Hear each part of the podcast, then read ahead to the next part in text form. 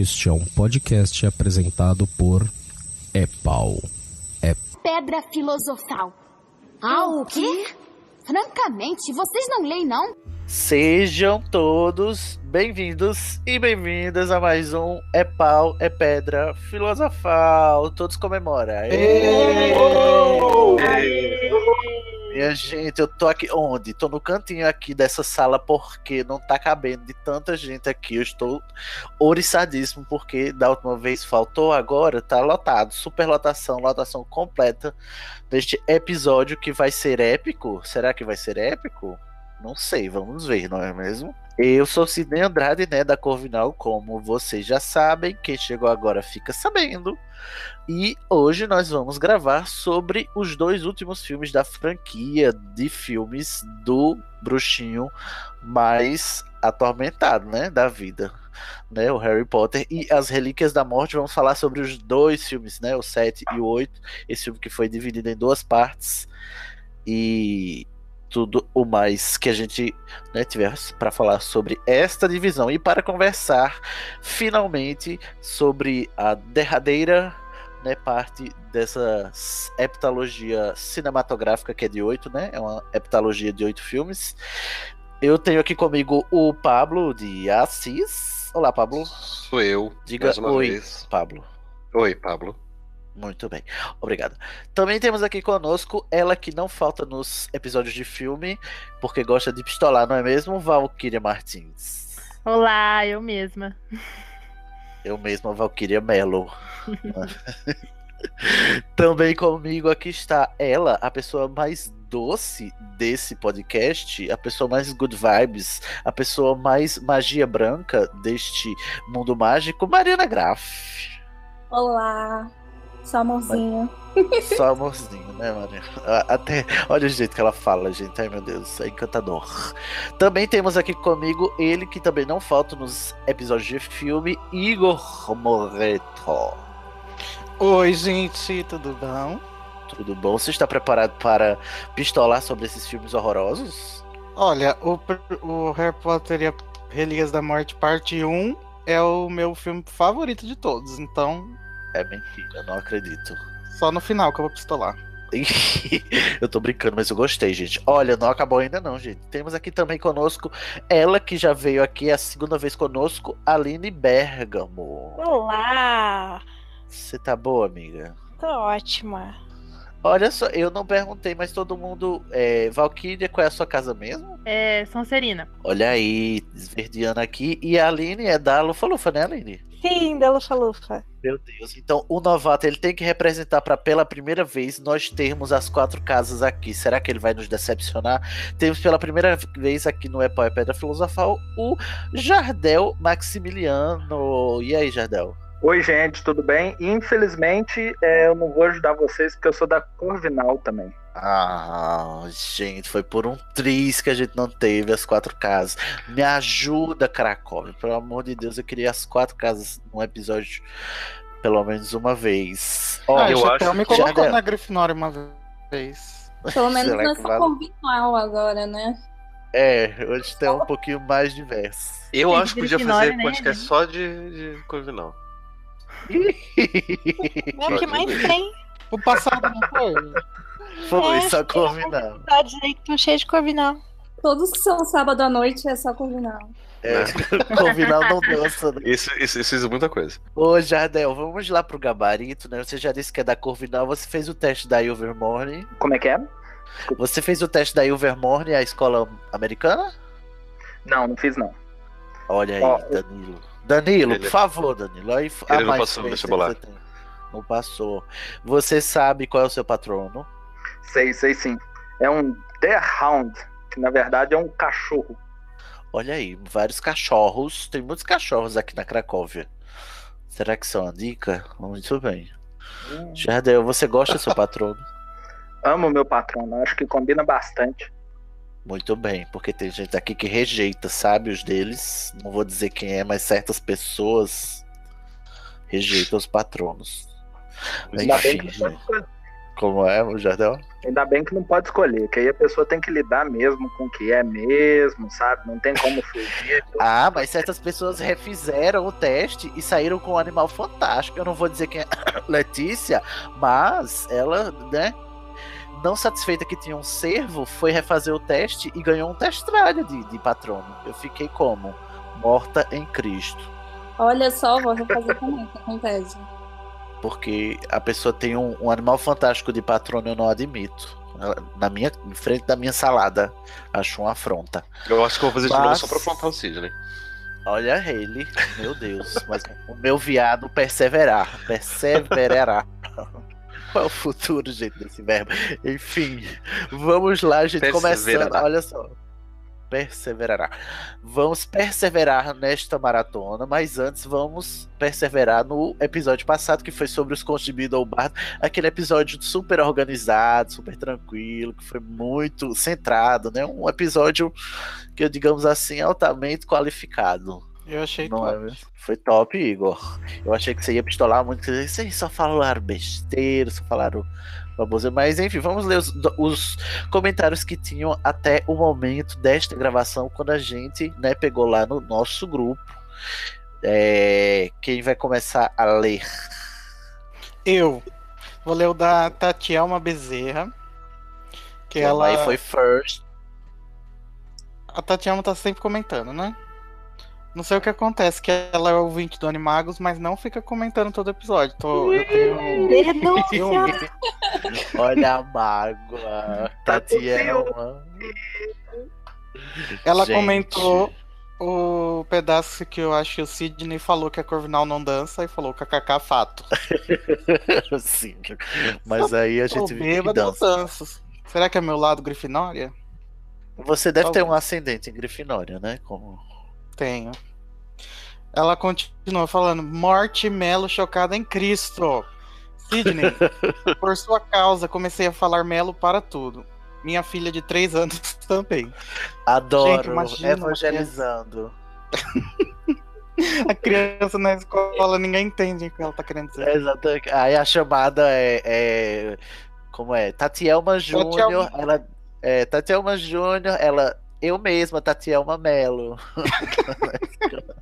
Não era Bessie. Seria maravilhoso. Ela falou também. O episódio rendeu sim, mas poderia render mais, concordo. Olha aí. Comento melhor logo mais. Então ela ainda não falou tudo que ela queria. Ficou a promessa. Eu acho que ela já comentou. Eu acho que ela já comentou, Igor. E o comentário vai para o nosso próximo episódio, que vai ser só de leitura de comentários. Adoro, quero participar. Se não for sábado à noite, eu. PlayStation. Essa voz que diz no final, esse podcast foi editado por É do Menino do Vira Casacas. Será? Não é não, gente. É do Renan Jimenez, lá da Cracóvia. Ele que era o organizador do Apoia Pedra há algum tempo. E as Também vozes. conhecido como Jean. como Jean. Exatamente. Tem essa, essas personalidades múltiplas aí que são a mesma pessoa. E é, as outras vozes do resto da vinheta são da, da galera da Cracóvia, as mulheres da Cracóvia. Não é mesmo? Essa vinheta é muito legal. Terminamos. Comentário da Tatielma. Qual é o próximo comentário? Acabou. Mariana, é você. Oi? Alô? Oi, desculpa. Ah, peraí, Aterrissa, eu tô Mariana. um barulhinho aqui. Ok. Ah, esse episódio me convenceu a contribuir para o Anticast, pois Menina, me não o nome da menina. Pera, pera, Mari, tem que ser, falar o nome, né? E comentar. Priscila Armani. Do no- De Vou novo, falar Mari. Priscila. Armani. Peraí. Calma. Pode ir? Um, dois, três, já. Priscila Armani. Ah, meu Deus, Cid. Ah. Todo mundo faz silêncio. É o tempo. delay, desculpa. Ok, Priscila Armani. Esse episódio me convenceu a contribuir para o Anticast, pois me recuso a não estar elegível para gravar com vocês sobre criança amaldiçoada. Sou muito fã, sim. Quero pistolar. Ih, Mais Esse uma para episódio Mas mais como fã. assim? É fã É, do Criança eu- Amaldiçoada? Eu achei contraditório. Ela falou que ela é fã e quer, quer pistolar. Mas funk é fã pistola sobre criança amaldiçoada, sim. Tem gente que ama. entendi que ela tava falando que era fã do podcast, gente. Olha como a gente. Ah, tá. Pode ser também. Mas eu queria avisar que Priscila Armando foi muito é, eficaz e eficiente e já contribuiu com o Patreon, já tá na Cracóvia, já tá no grupo, já tá no chat e vai gravar sobre criança amaldiçoada conosco, sim. Então, Mariana, mais uma aí pra você enfrentar nesse episódio que vai ser uma batalha de titãs. Nós, Bad Vibes contra a Good Vibes de Mariana. Será que ela sobreviverá? Vejamos nos próximos episódios. Poxa, pedão. Próximo comentário. É, é um comentário de um tal de Igor Moreto. Igor? Quem será? Quem será? I don't know her. E ele diz assim: Por favor, chamem a Letícia pro episódio dos marotos. Quero revolta, dedo no cu e pistolagem. Concordo. Let's vai gravar. Letícia. Desculpa pela palavra de baixo escalão aí. Gente, mas aqui pode. Mundo mágico se Porque, censura. gente, os marotos são muito amados mais do que o normal. Eles não são legais. É. Eu também acho que merece a Um pistolagem. monte de boy lixo. Aham, exatamente. Não dá biscoito pra boy lixo, gente, pelo amor. Como é que você tinha chamado, Cisne, no, no último episódio? As almas cebosas dos marotos? A escala de alma cebosa, né? que vai de rabicho a, a Aluado. aluado. Então, quem, quem é você na escala de alma cebosa, né? Rabicho, é, Sirius, Tiago. Não, Rabicho, Tiago, Sirius ou aluado? Não, não salva ninguém dessa lista, é isso? Aliás, qual que é o apelido ninguém. do Thiago falando isso? É... Como? Qual que é o apelido do, Pontas. do Thiago? Pontas? Pontas. Pontas. Ah, é mesmo. É rabicho, pontas, almofadinhas ou aluado. Ai, esses apelidos traduzidos são um terror, eu detesto. Ai, Eu não também. vem, hein? Eu defendo a Lia Wyler até a morte. Você vá, vá lá na casa dela tomar chá, então, com ela. Sai daqui. Mais respeito. o último comentário, gente. Marcela Brasil. Eu nunca li esse livro, mas amei o episódio. Esse spin-off é só amor. Sempre dá um ânimo no meu dia. Ai, Beijo, gente, Marcela. Ai, Marcelo, um beijo. Estamos com saudade de você aqui no Pai Pedra Filosofal. Ainda bem que ela comentou para enaltecer, né? Gracinha.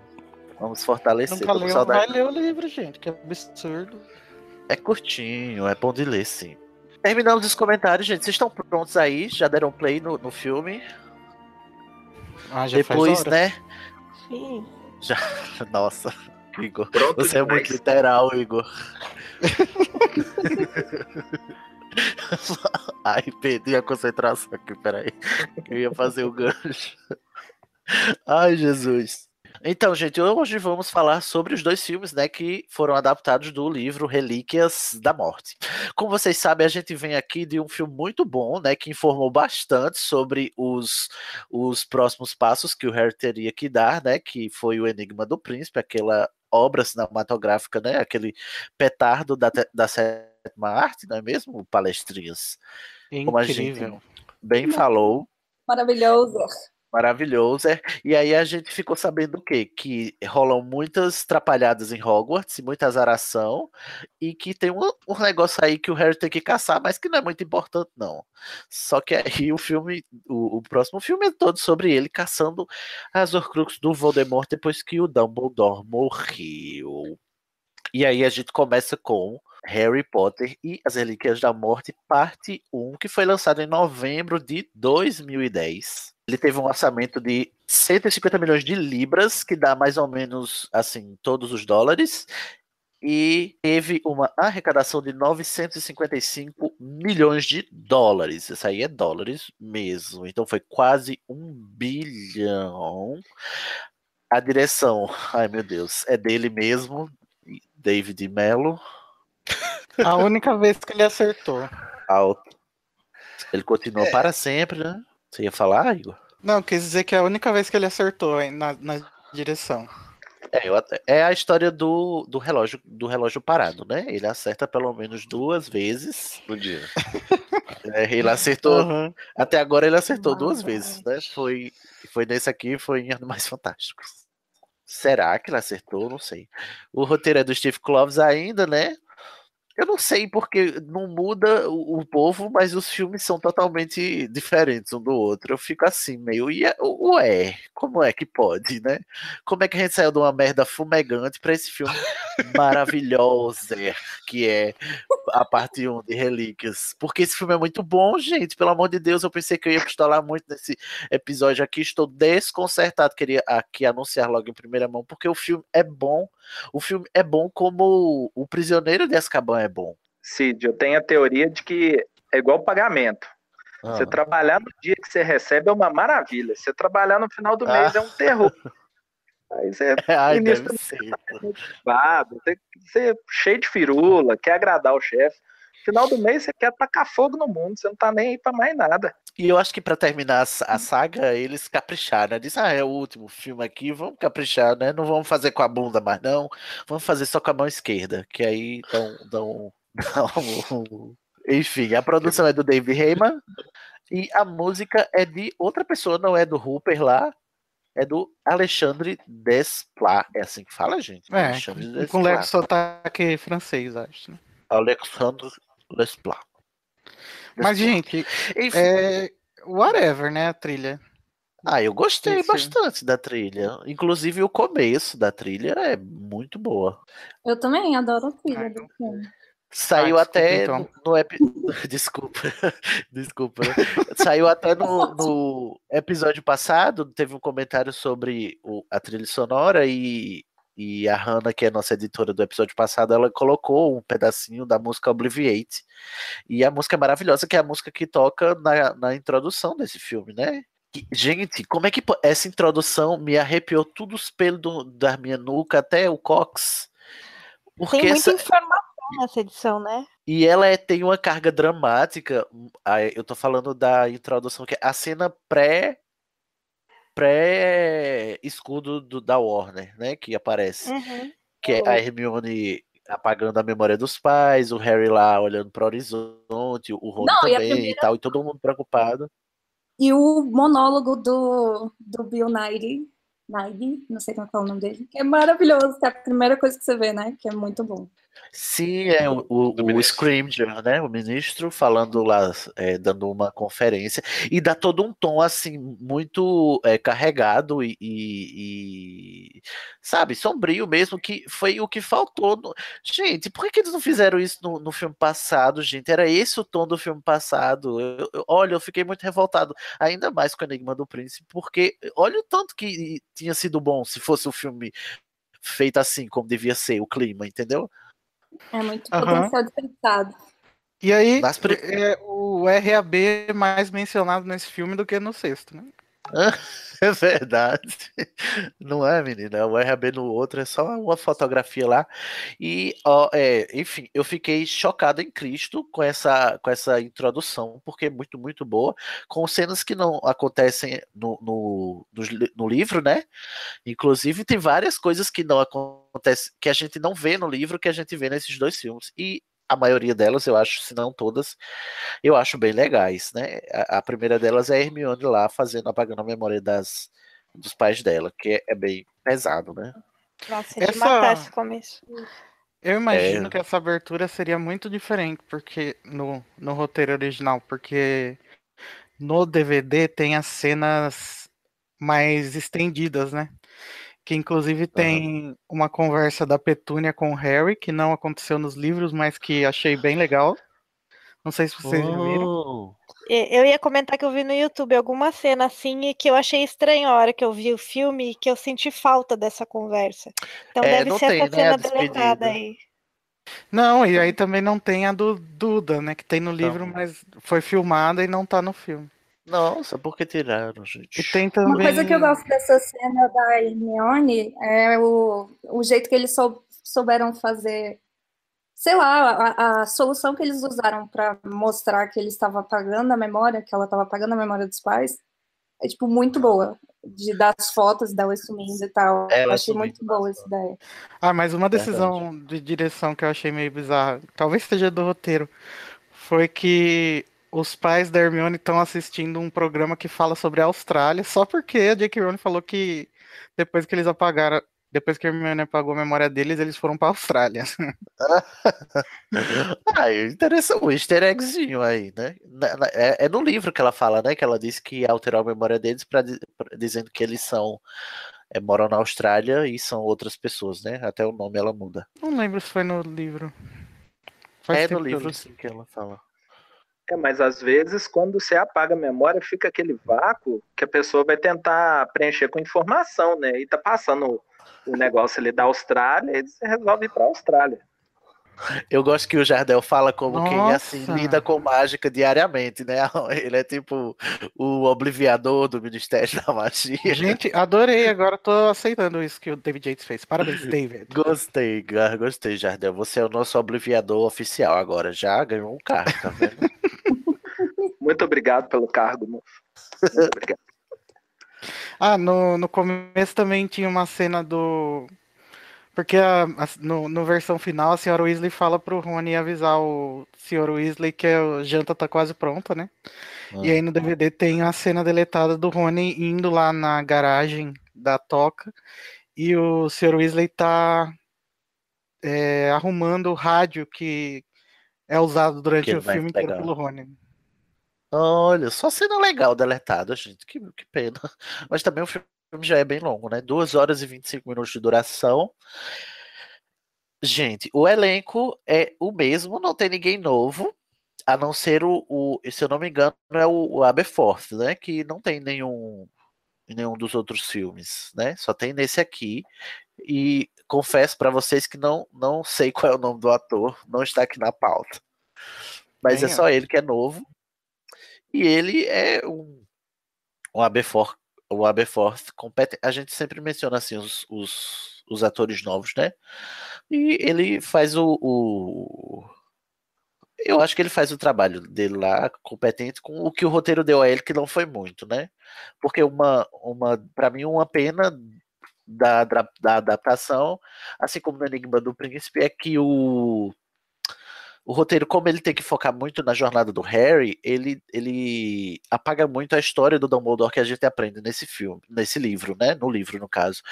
E, e acaba é, ficando é, terceiro, quarto plano e tal, e muito pouco o, quem assiste só o filme fica sabendo do, do passado do Dumbledore, né? Ou fica sabendo só de informações soltas por causa do, do que é falado ao longo do- dos filmes, né? É, é- isso para mim é uma, uma- um detalhe que que perde, mas que eu entendo porque é, é, por força da adaptação, porque mesmo sem isso o filme funciona muito bem, né?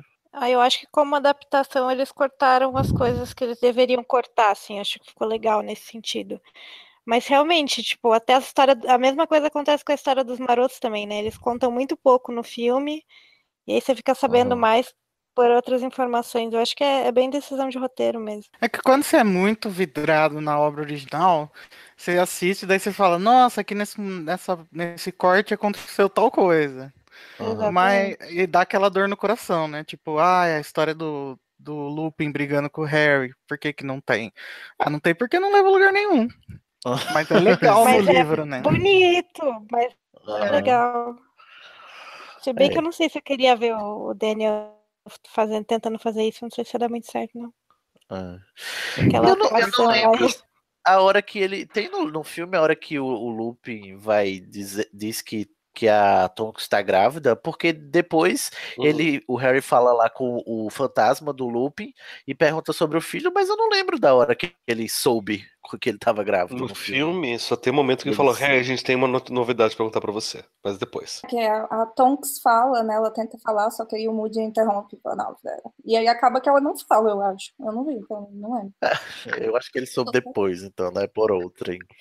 Nessa hora que, ele- que eles foram interrompidos, eu já falei, ixi, vai dar merda. Porque estavam tão empolgados assim, não, a gente tem uma coisa legal pra contar e falaram depois. Aí eu já pensei, não, depois nunca vai chegar.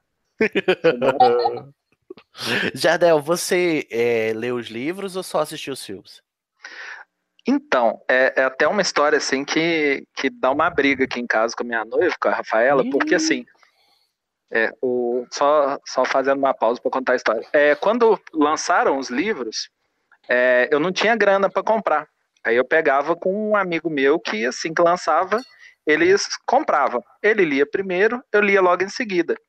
Aham. Aí alguns livros a irmã dele pegava para ler quando seria minha vez de ler. Eu Mas acabava é. saltando.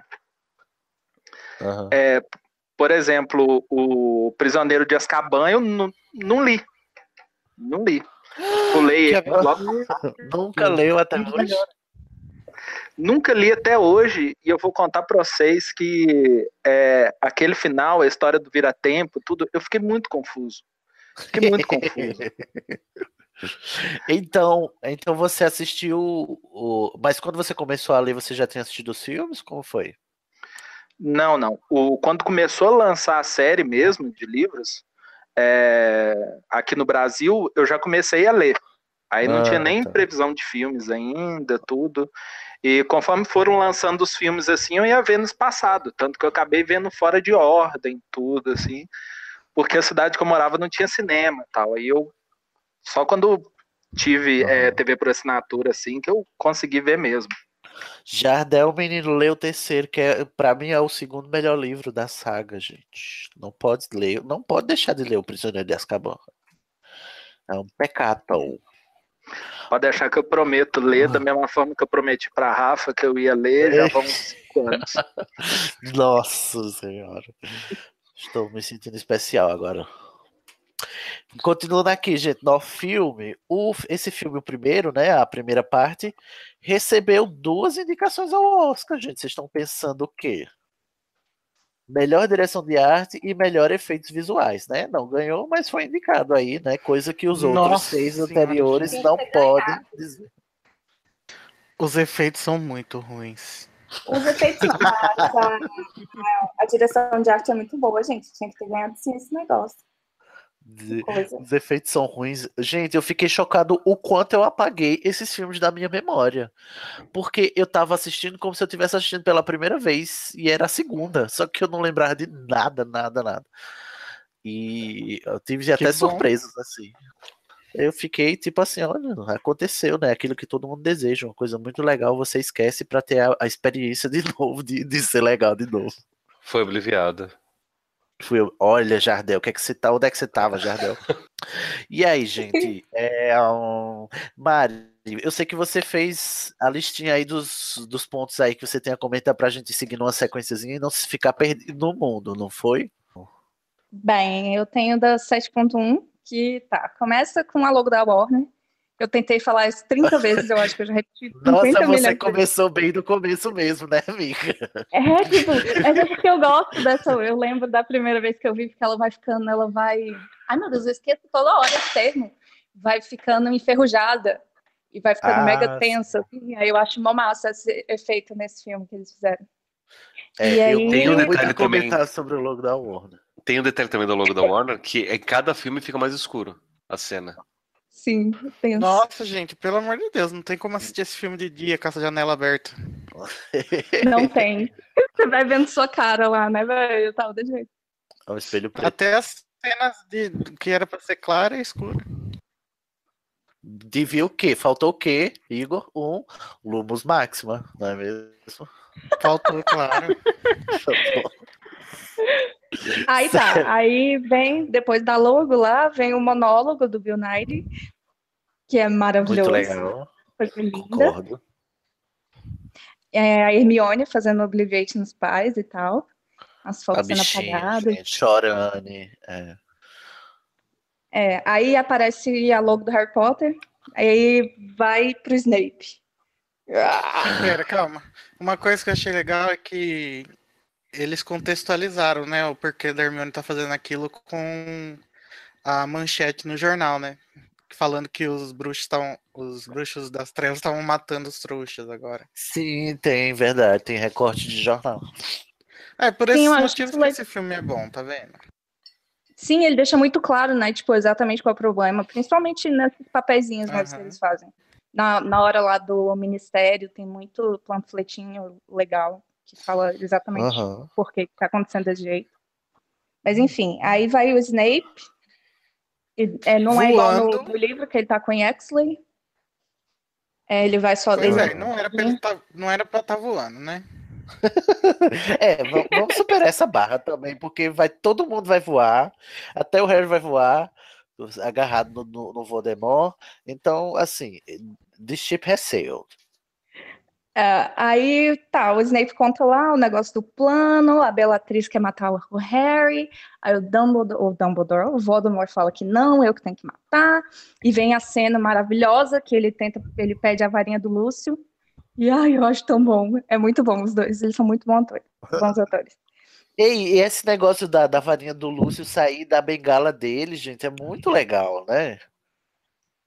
É, o É muito bom naquela coisa linda. Teve uma coisa que eu percebi nessa assistida, é que no final, na hora da mansão lá, o Lúcio tira a varinha assim, daí ele olha e vê que tá sem varinha, vocês perceberam? Não, Não reparei. Eu lembro disso. gente. Ah, aí ele mas é muito pega a bom também. varinha. E aí vem a lá. A, a, ai, como é que é o nome da, da mulher lá de ensino trouxa? Não lembro o nome dela. Caridade Ah, caridade. É, a Caridade tá lá, e ele vai, todo mundo ri dela, ele, ela pede pro Severo ajuda.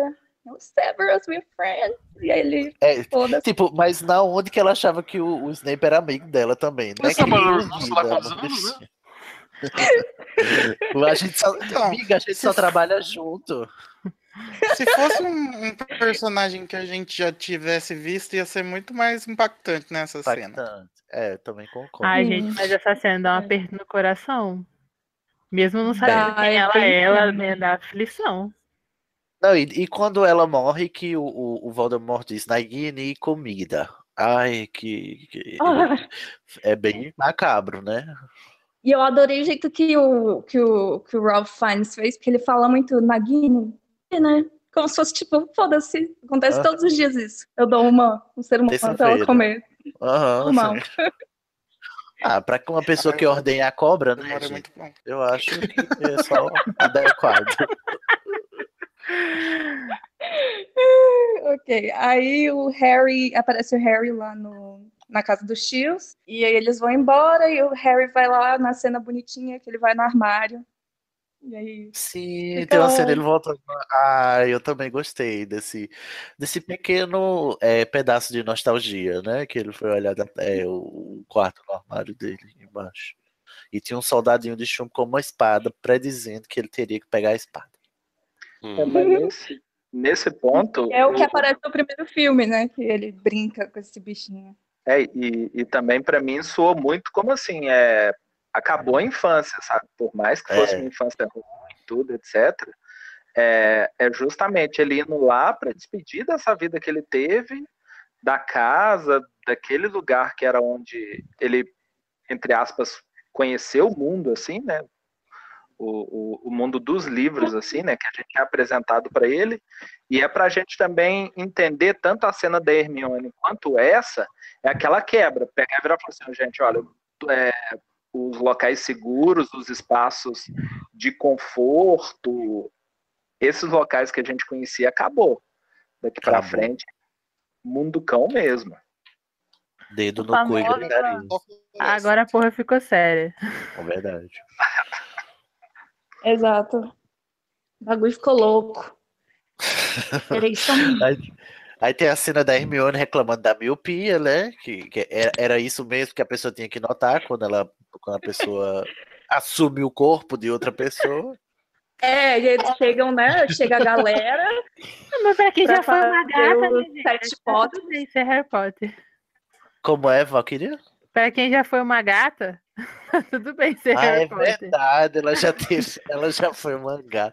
É mesmo, para- mas parando pra pensar, é, ela- a Hermione já viu muita coisa nessa vida, né, minha gente? Hermione, muito vivida essa mulher, gente. Eu queria comentar um negócio, não sei se a Mari anotou aí, de- porque logo depois da cena dos Sete Potters tem o, a, a- é um negócio, uma das pequenas coisinhas que me incomoda no roteiro.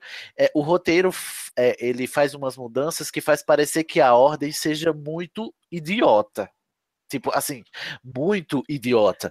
Porque, por exemplo, ele vai agora, eles vão voar agora com os Sete Potters, e a ordem deixa que a, a Edviges saia voando atrás do Harry. Ou seja, que é uma coisa. tipo assim, é, botar um alvo no Harry verdadeiro é só deixar a, a Edwige voar ao lado dele, pelo amor de Deus, gente. Vamos parar de botar a mão na consciência. Vocês entregaram a, a posição do Harry desse jeito. Pra Nem quê? precisou da Expelliarmus. Calma. Não precisou O- Expelliarmus.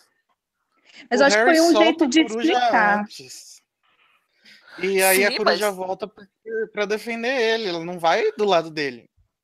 Tá, mas sabendo que a coruja é dele e que seguiria ele, eh, por que, que a ordem não disse assim, não, deixa ela presa, que senão ela vai, vai denunciar a sua localização, porque ela vai atrás de você. Ela é o seu animal de estimação.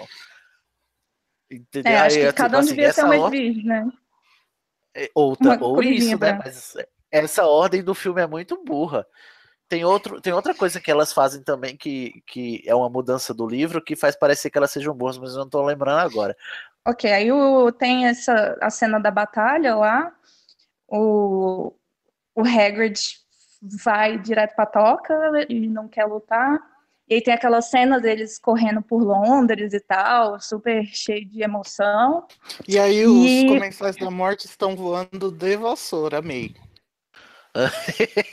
Sim, porque é muito é, né? co- é coerente, né? O que agora eles estão vassoura.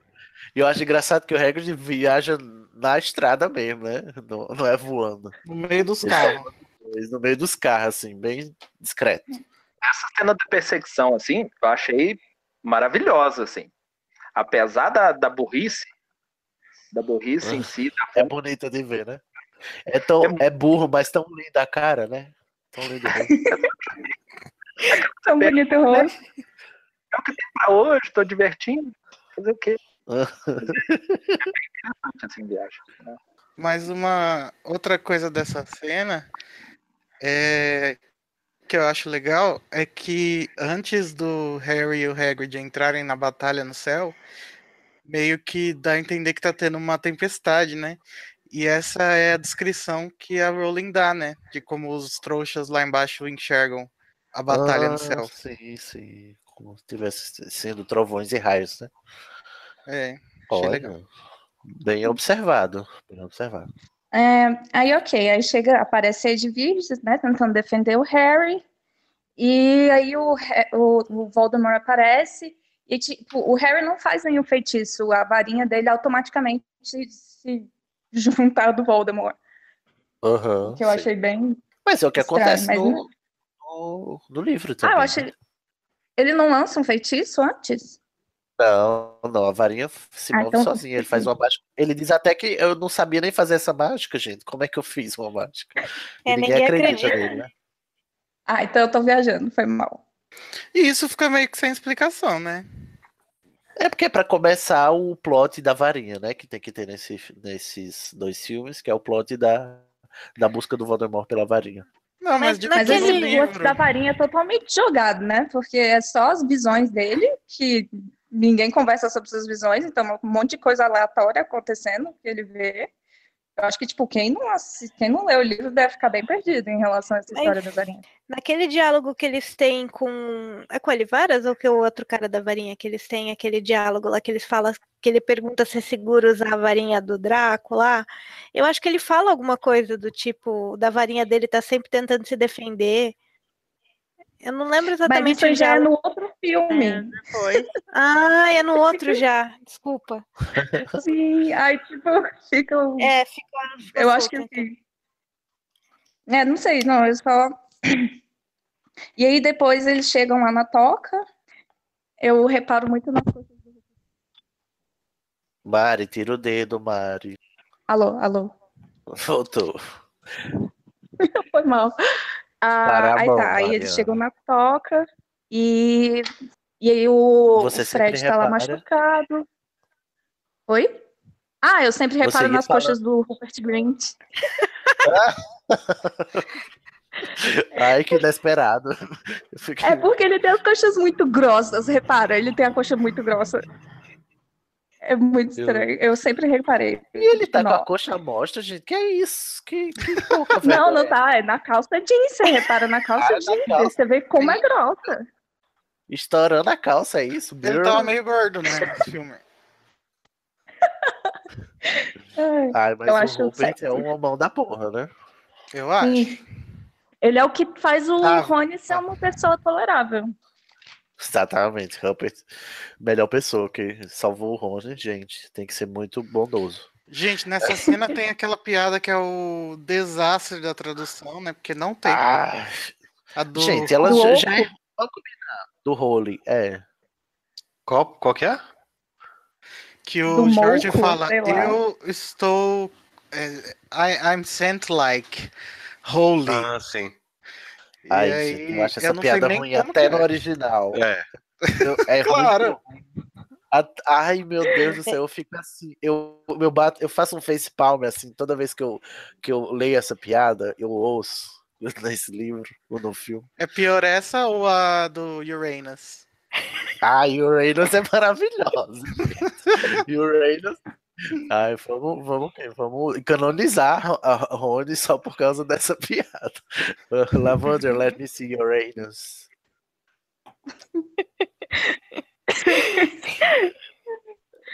É, ok, aí segue, eles Mari, que vão. Tá virando putaria já, tu sabe. Tu tá vendo, né? Que quando a gente não segue, não te segue, vira putaria. Aí, ok. Aí o, o Lupin dá uma pistolada lá, tentando saber se é o Harry mesmo.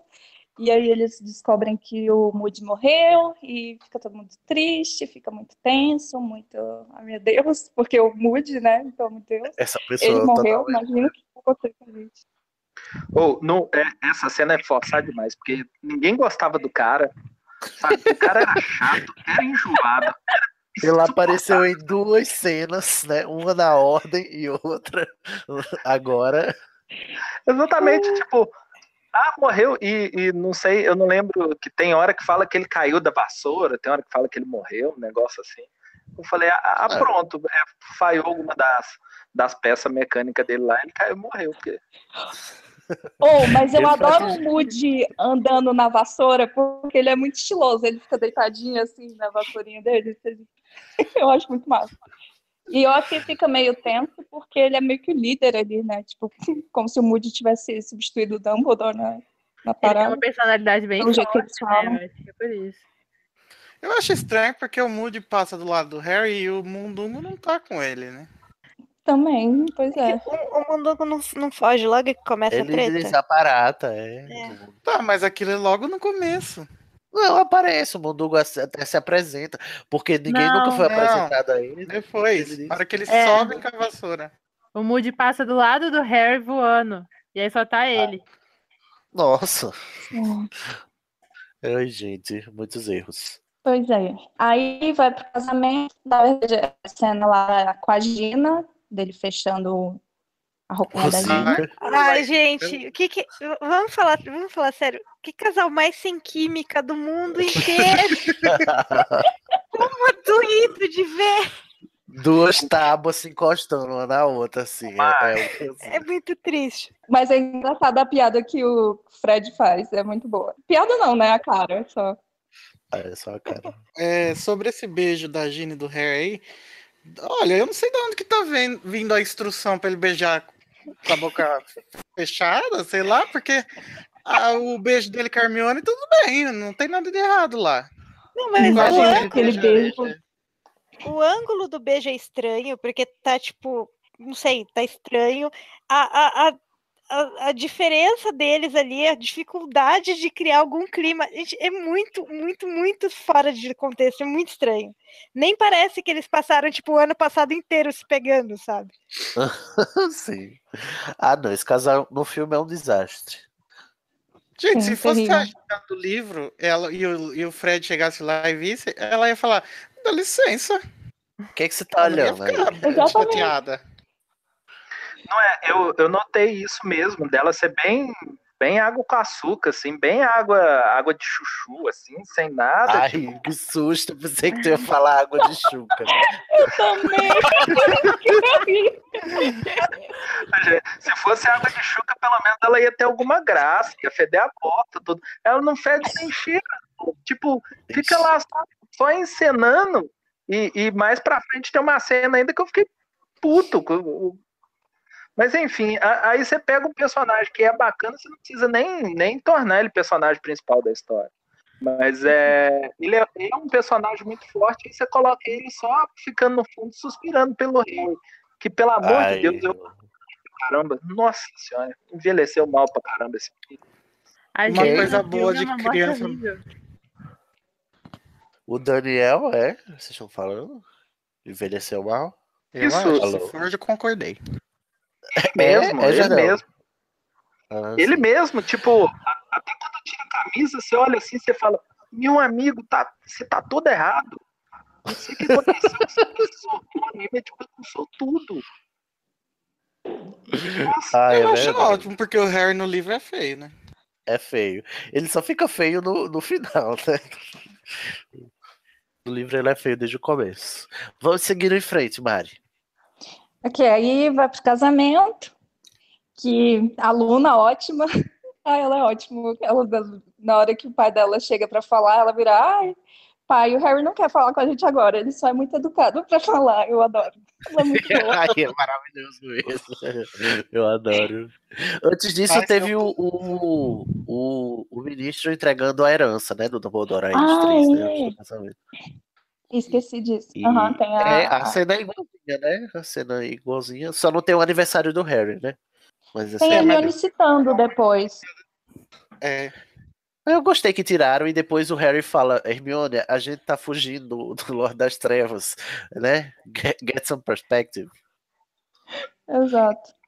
eu tenho uma crítica nesse ponto, que a hora que, que eles estão fugindo lá, que vai falar sobre o aniversário, é, que fala, ah, mas por que, que ainda tá funcionando o, o, o rastreador em você? Aí, no momento que fala que não tinha comemorado o aniversário, tava dando a entender que ele ainda estava sendo rastreado porque o aniversário não tinha sido comemorado. Não. Eu acho que eu entendi que eles levantaram a hipótese dele ainda estar sendo rastreado porque eles não sabiam por que, que eles estavam sendo seguidos. aham. Agora, Porque essa história do tabu. do tabu. Mas essa história do tabu no, no filme não se explica também, não, né? Não fala, não apesar deles Eu usarem. acho que não sei. Eles Não, não usam. Usam. Sim, fica claríssimo que eles não, usam o tabu. mas fica. sabe. Sempre aparece. Tanto Tipo, é- sempre que fala Voldemort, eles aparece É. que começa a dar morte. Mas, mas não fica claro que isso é um tabu, que é por conta disso. que É, existe. exatamente. Não tem. É. Ninguém explica. o- o- Eu acho que Ah. fica um pouco claro assim na cena do Xenofilho, mas acho que tem que estar É, prestando Pra atenção. mim, isso só fez sentido depois que eu li o livro, que eu vi o filme primeiro, depois que eu li o livro, que eu fiquei sabendo que existia uma coisa chamada tabu do nome. E falar, Aham. nossa, então por isso que ninguém fala o nome do Valdemar.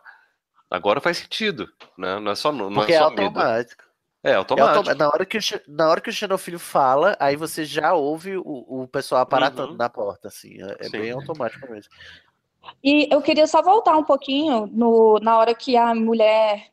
Ah, esqueci o nome dela, a tia lá do Rony conversa com o Harry sobre. Muriel. Porra, Muriel. você, você até. Você ainda fala que você conhecia o Dumbledore, rapazinho. Como assim?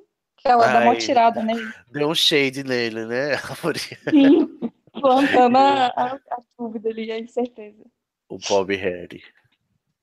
É, aí eles vão, aí tem aquela luta lá na cafeteria. Não, primeiro tem o casamento. O que que vocês acham daquele negócio do jeito que eles fizeram? Porque não é um patrono, né? É tipo uma bolinha de luz, monte Eu de gente. paia. Achei eu prefiro paia. isso ao patrono falante. Pronto, Ah, falei. não, Aline. Sai daqui, Aline. Quem chamou? Quem Ah, eu chamou? sou contra, sou, sou contra patrono falante. Não. Ai, não aguento.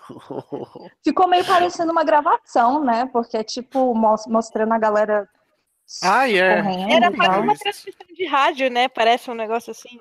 De TV, É. né? Porque tinha as imagens das pessoas sendo presas, sei lá. Sim, É, do ficou bem legal. Aquilo é o podcast bruxo, gente. Da loja do feed. ali. Nossa, não será gosto. que 1998 foi o ano do podcast na Escócia? Na escola. Será? O, o ano tem que ser, né? Talvez. Foi, Aí né? Porque o Rony só lá. ficava lá naquele rádio. É verdade, é o podcast lá, né? O Rony. Ah, aí tá, aí tem a, eles vão pra cafeteria, tem a luta lá, quando os comensais, dois comensais da morte aparecem. Sim, E- outra coisa, ai. nessa cena, nessa cena é, é, todo mundo explode, dá, dá o chabu que deu, aí a, a, a garçonete tá lá toda de boa ouvindo, aí de repente ela olha e, e tá aquela cena, aí simplesmente eles dizem, vai, tipo, manda a menina Vai. embora, de, de boa, né, tipo assim, ah, não, a gente só tá... A gente só tá fazendo mágica aqui na sua frente, mas de boa, vai embora aí, segue tua vida. Não, mas ela não viu nenhuma mágica. Ela não vê mágica. Ela não chega a ver, não.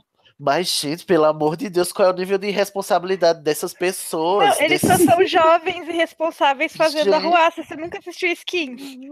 Mas o que você acha Deus. que eles iam fazer? Obliviar Super menina? comum no Reino Unido. É, no, no livro eles obliviam ela também. Sim, no livro Sim, porque, na, porque no, no livro ela viu, ali no filme não. No filme Ai, mostra, gente. inclusive, E que ela tá lá fazendo café de costas, tá todo mundo explodido atrás dela, ela tá de fone de ouvido, ouvindo o podcast dela, e não tá nem aí. Que será Mais que ela uma tá ouvindo? evidência. ouvindo Salve Melhor Juízo e tá, tá nem aí pro resto. Nerdcast. Ai. É que assim, ó, o Harry olha pra eles lá estuporados lá no chão e diz: Ó, esse é fulano de tal que estava na torre no dia da morte do Dumbledore. Eu fiquei, como é que é, querida? Porque quando eu assisti, na torre só tinha Bellatrix e o, o segurança dela, não tinha mais ninguém, não. E agora vocês estão dizendo que tinha mais gente, é? Fiquei como? Disse esse roteirista quer me falar, mas não vai conseguir. Eu sei o meu Harry Potter sim, atualizado aqui, com a minha cinematografia. Eu acho que antes deles escreverem esse roteiro, pensar nesse filme, eles falaram assim: gente, esquece que a gente já fez seis filmes, vamos fingir que tá tudo igual aos livros até Ah, agora. sim, é verdade. Tem essa impressão também. Porque que ele- aparece aquele espelho lá, O que espelho, tipo, isso. veio da onde, né? Tirou Da da onde esse espelho veio? É, Eles dão uma explicação lá no final, verdade. mas. Não, eles só dizem que o espelho foi do Sirius e acabou. Exatamente. É como o Harry, não fala como o Harry conseguiu o pedaço, né? O pedaço, exatamente. Sendo que, na verdade, o Harry é. tinha um pedaço quebrado e o outro, e o Aberforth tinha um outro espelho inteiro, né? Que eram dois espelhos, um se comunicava com o outro. Aham. É, aí nessa hora o Rony quer matar a- a- os carinhas. Porque Rony, né? Sendo o Rony, né? Pois é.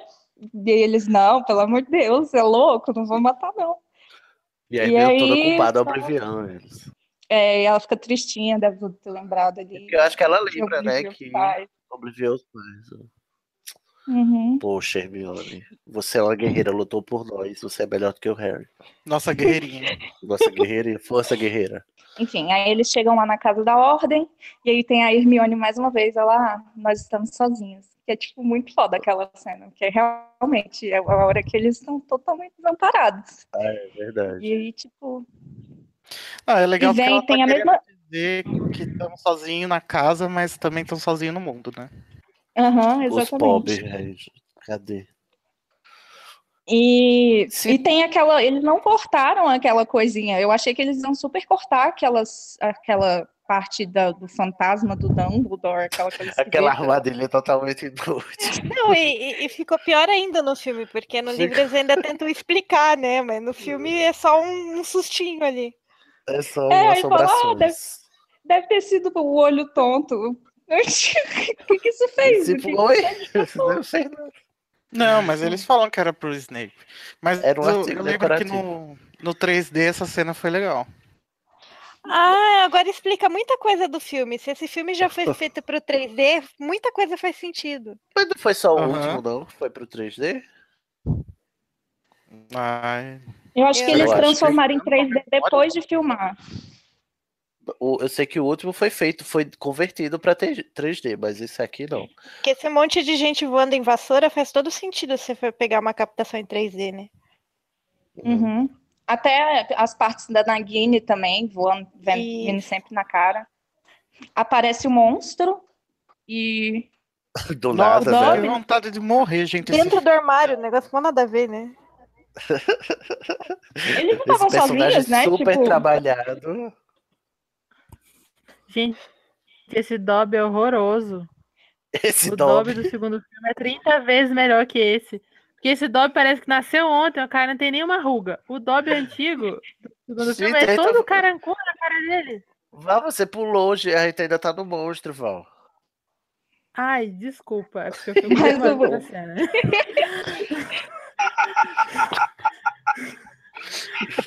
Eu pensava, que eu- ela tava, eu pensava que ela tava usando o Dobby como sinônimo de elfo. Ó, esse Dobby é feio, o outro Dobby é poderoso. Não, gente, é o Dobby mesmo. Ai, meu Deus. Aí tá, aí chega o monstro, eles pedem lá, perguntam pro monstro. Na verdade, antes eles descobrem que é o Régulo, né? O, eles descobrem que é o, quem é o R, RAB. Tipo, lá do mesmo jeito que no, no livro. E aí eles mandam, o Harry manda e o, o monstro obedece. Não fica claro no filme por que, que o monstro tá obedecendo ele, mas tudo bem. Mas tudo bem. Vida que segue. É, aí tem aquela cena bonitinha, eu acho bonitinha, porque o, o, o, o Rupert Grint fica fazendo uma carinha de apaixonado tão lindo, que eu fico, ai meu Deus. Ai, Mariana, você falando isso, na audiodescrição, a audiodescritora diz, o Ron, é, ela tá tocando piano, né?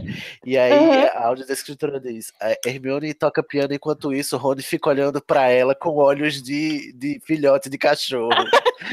Eu morri quando ela disse isso. Top Dog.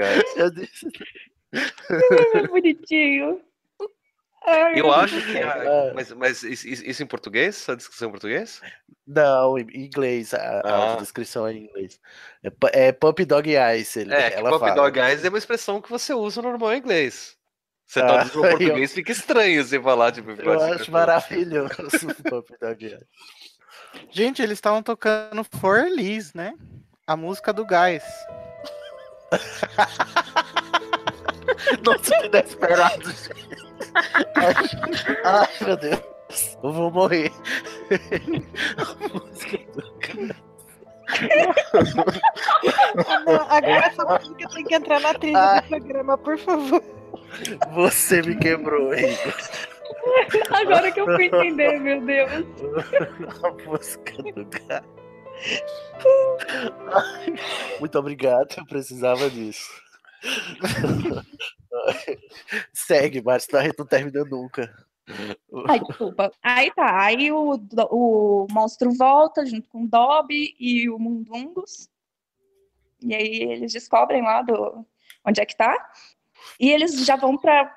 Não mostra eles planejando entrar no ministério, né? Eles já Graças a mostram Deus. eles- Graças a Deus. Até É, tem esse negócio. tem é um mês aí entre isso e a entrada deles, né? É, mas dá a entender que passou o tempo, sim. Dá a entender, pelo menos, né? O, pra mim não ficou claro que ele estava planejando há tanto tempo assim, não. Sabe? Tipo, parece que eles estavam olhando assim, ficaram um tempinho ali, viram uma galera e falaram, Se colar, colou, né? vamos, vamos ver que eu vou pegar três aleatórios aqui, tudo, e, e vambora. Eu também tive essa impressão quando assisti a primeira vez. As primeiras vezes. Antes Eu acho que a gente tem essa impressão porque sabia já, né? Sabia do, do- É. da passagem do tempo. né? Provavelmente. É, aí, Aí, eles tem a cena lá o- do ministério. né? Sim, os atores são maravilhosos. Eu acho muito boa essa, essa sequência toda. Tem Ai, a- o Rony sendo engraçado. pela mulher lá, fica todo desconcertado. Ó, tem outra coisa que o roteiro deixou eles muito burros, tipo assim, é, o Harry, eu acho legal, assim, a mudança que eles fizeram, o Harry confronta a Dolores lá mesmo, né, e ele tá, a, a- a- tá se desfigurando, né, voltando a ser o Harry, aí ele estupora ela e, e roubam o, o medalhão, e ninguém bota o medalhão, a cópia de volta, né, ou seja, né, gente, Ah, é, vamos, né? não, eles não botam. Aí, tipo assim, gente, vocês estão roubando um negócio e, e não tem medo que ela desconfie, não, do que vocês estão roubando. E que é tipo a Horcrux do, do Voldemort. Aí eu fiquei um pouco assim, achei um pouco é, displicente, um pouco irresponsável. Mas assim, ninguém é muito É. preocupado mais nessas horas. Dúvida sincera, quero ouvir a opinião de vocês. O, nesse ponto da Umbridge, é um trem que eu sempre fico em dúvida. Ela, ela é daquele jeito porque ela é ruim mesmo, ou porque ela já estava seguindo as questões lá do, do Voldemort? Então, eu acho a Eu acho Umbridge que ela é- complicada, né? Porque eu acho ela ruim mesmo. Eu acho que é Eu ruim acho que isso mesmo, dá gente. tema de um outro episódio, talvez um divã com a, É. com a, com a Umbridge. Porque isso Sim. dá Ou pano então pra aquela- manga. Aquela disputa velha, né? Quem é, quem é, mais, quem é mais Quem é mal? pior? O Voldemort ou a Umbridge? Quem é pior? Tem essa discussão no fandom, né? Eu acho, eu, É. eu acho interessante essa discussão. Bom, bom ponto a ser levantado, Jardel. Acho que eu vou colocar lá na lista dos, dos, dos temas. Porque, né, E ela, que ela daquela age... cena do, dos bruxos todos dobrando coisas? Tipo, Os panfletos. eu, eu achei isso tão, tipo, cara, isso é um desperdício de talento muito grande. Você não tem como automatizar isso aí, não? Até os É, trouxas é sabem. Exatamente. É que esse bruxo não teve necessidade de inventar máquina, né? Então. Mas eles têm feitiços que de dobrar. Sim, Gente, e eles estavam literalmente fazendo feitiços de dobrar papel ali. Ai, meu Não, mas É que assim, eles não têm como fazer um automático? Podia ser mais rápido. Mas alguém precisa supervisionar, gente. Não, e tem um Ah, eu achei péssimo. que assim, qualquer mágico, qualquer mágico ali faz, faz e acontece, revira o mundo com a varinha, etc. Aí você coloca é, 40 mulheres numa sala pra ficar dobrando papel, um negócio assim, que se elas fizessem com a mão, ia ser tão mais de boa, ia ser tão, tão mais tranquilo. Não, mas vai colocar os demônios pra usar magia pra poder fazer o negócio. Eu falei, ah, meu Deus do céu, a pessoa fica lá nas escolas de magia, estuda aquele tanto pra poder usar magia, né? Compra varinha, estuda pra caramba pra não ficar ofendido.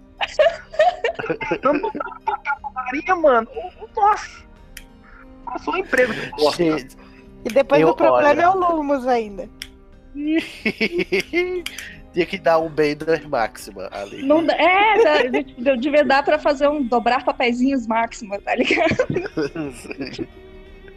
Folder máxima. Gente, nós pulamos o Dobby Cogumelo do Sol. Como é? Porque eu não lembro o efeito. É ruim assim? Vou aqui desse momento. Ah, porque ele Gente, rejuvenesceu. pelo amor de Deus. Ah, é verdade. ah, eu só, só Dobby pitei, né? É horrível Que que essa cena. Me deixa. Ah, eu acho bonitinho quando ele aparece, porque ele fica interrompendo o monstro. É tão gracinha. Não, eu amo o Dobby. Amo mesmo. Mas a cena é horrorosa. Não tem condição de defender. Porque ele é muito feio. O monstro é três vezes melhor que ele. Gente, vivemos para ver Então, este bom. A Eu Rowling. queria. Ah. A Rowling falou que não podia cortar o monstro, mas na, ver- na verdade devia ter falado pra não cortar o Dobby, né? O Dobby, ele é- exatamente. É. E aí, quando ele morre, qual é a, a- sensa- qual é o sentimento? Zero. Sentimento zero de perda. Porque só Agradece apareceu no- 20 anos depois. no segundo filme e agora no último. Ó, mas eu tô adorando o nível de detalhismo, mas se a gente continuar nesse nível, a gente só termina amanhã às 5 da manhã, gente. Vamos mandar adiantar um Vou pouquinho. tentar dar uma acelerada. Ô, gente, deixa eu só dar uma pistolada essa é corretamente no tempo. Que essa Diga. cena que eles estão saindo do ministério dá um nervoso. Que ele- o Harry sai com a Hermione do, e o Rony do elevador, escondendo a cara. Aí, de repente, o Aham. Rony resolve beijar a mulher do outro moço lá. E aí todo mundo para pra assistir isso. O menino tá no meio do ministério, começa a assistir o Harry beijar outra mulher e nada acontece. Aí, do nada, começa a correr atrás de Harry Potter. Eu fico extremamente incomodada com essa cena, porque eles param uns 30 segundos pra assistir. O menino tá sendo procurado no, no mundo inteiro, e aí, de repente, para pra assistir um beijo. Eu fico muito incomodada. A gente tem vários beijos, né? É o Muito choque, beijoqueiros. né? Mas é porque A o Rony é Hermione no tonto, ele não sabia o que fazer. Olha, gente, nesse, nesses. Não, tudo bem a cena. O problema é que ninguém viu Harry Potter ali no meio do ministério. E eles estão ali para. Eles estavam escondendo a cara ali do dois lado. segundos atrás. E aí, de repente, para pra assistir. Eles estão assistindo o beijo, o beijo que é o centro das atenções. Exatamente, só naquele mundo lá de, de tristeza, de, de desespero. Aí um casal resolve se beijar, é como se acendesse uma, uma vela em meio à escuridão, assim. Nossa. A questão Chama de esperança. Poético. Não dá pra defender essa cena. Mano, era pro réu e tinha saído correndo, aproveitado e falar, lá, gente, tem gente beijando ali, corre! Ela veio, né? Eu quero, eu quero só dizer que nesses dois filmes, o trio cada um do trio beija duas vezes. O Harry beija a Gina e a Hermione. A Hermione beija o Harry e beija o Rony. E o Rony beija a mulher e beija a Hermione. Ou seja, cada um ficou com uma quantidade igual de beijos. Ele não beija é- a Hermione, não. O Harry não beija a Hermione lá na memória do coisa, do. do... O Rony. Beija. O Harry beija a Hermione lá, lá no fantasma da Horcrux. Rony, menino. Não, é o Harry que beija. É o Harry É doido. É Pra deixar o Rony mas com o Rony raiva. não beija Hermione. Ai, gente, vocês não estão entendendo o que eu tô falando. O Rony beija a Hermione no outro menino, no outro outro. filme. Ah, mas eu achei que você tava falando desse filme. Não, é. eu Tô falando. do- Ai, meu Deus. Batatas e tomates. Vamos embora, gente. Tá, Eles gente, bom. fogem, o Rony fica estruchado. Sim, tem a transição maravilhosa. Eu acho essa transição muito boa. Quando eles saem do ministério e vai pra cima da floresta. E eu lembro que eu fiquei com o olho muito doendo no cinema, porque é muita luz, de repente. O Rony já na aí começa a ser. É, na floresta o Rony já começa a agir como um idiota, né? Que pegou. Não, ele é Uma esplinchado. coisa, uma coisa que eu acho legal na floresta é eles tentando destruir Horcrux com magia. Eu acho muito bacana essa cena. Com a varinha Uhum. deles e, e, e a Horcrux lá. Ah, e outra coisa que eu gosto muito do filme, que não tem no livro, é que, assim, pra explicar por que, que o Harry sabe que é o Horcrux, porque ele não foi informado o que seriam as Horcrux, né? É, é, cria-se um efeito, assim, um efeito sonoro e tal, de como se. E que é explicado no final que ele tá sentindo a alma do, do Voldemort nos objetos, porque ele tem um pedaço da alma do Voldemort dele, então ele sente. E eu acho isso eu achei uma adaptação interessante pra resolver o problema do outro filme, que foi.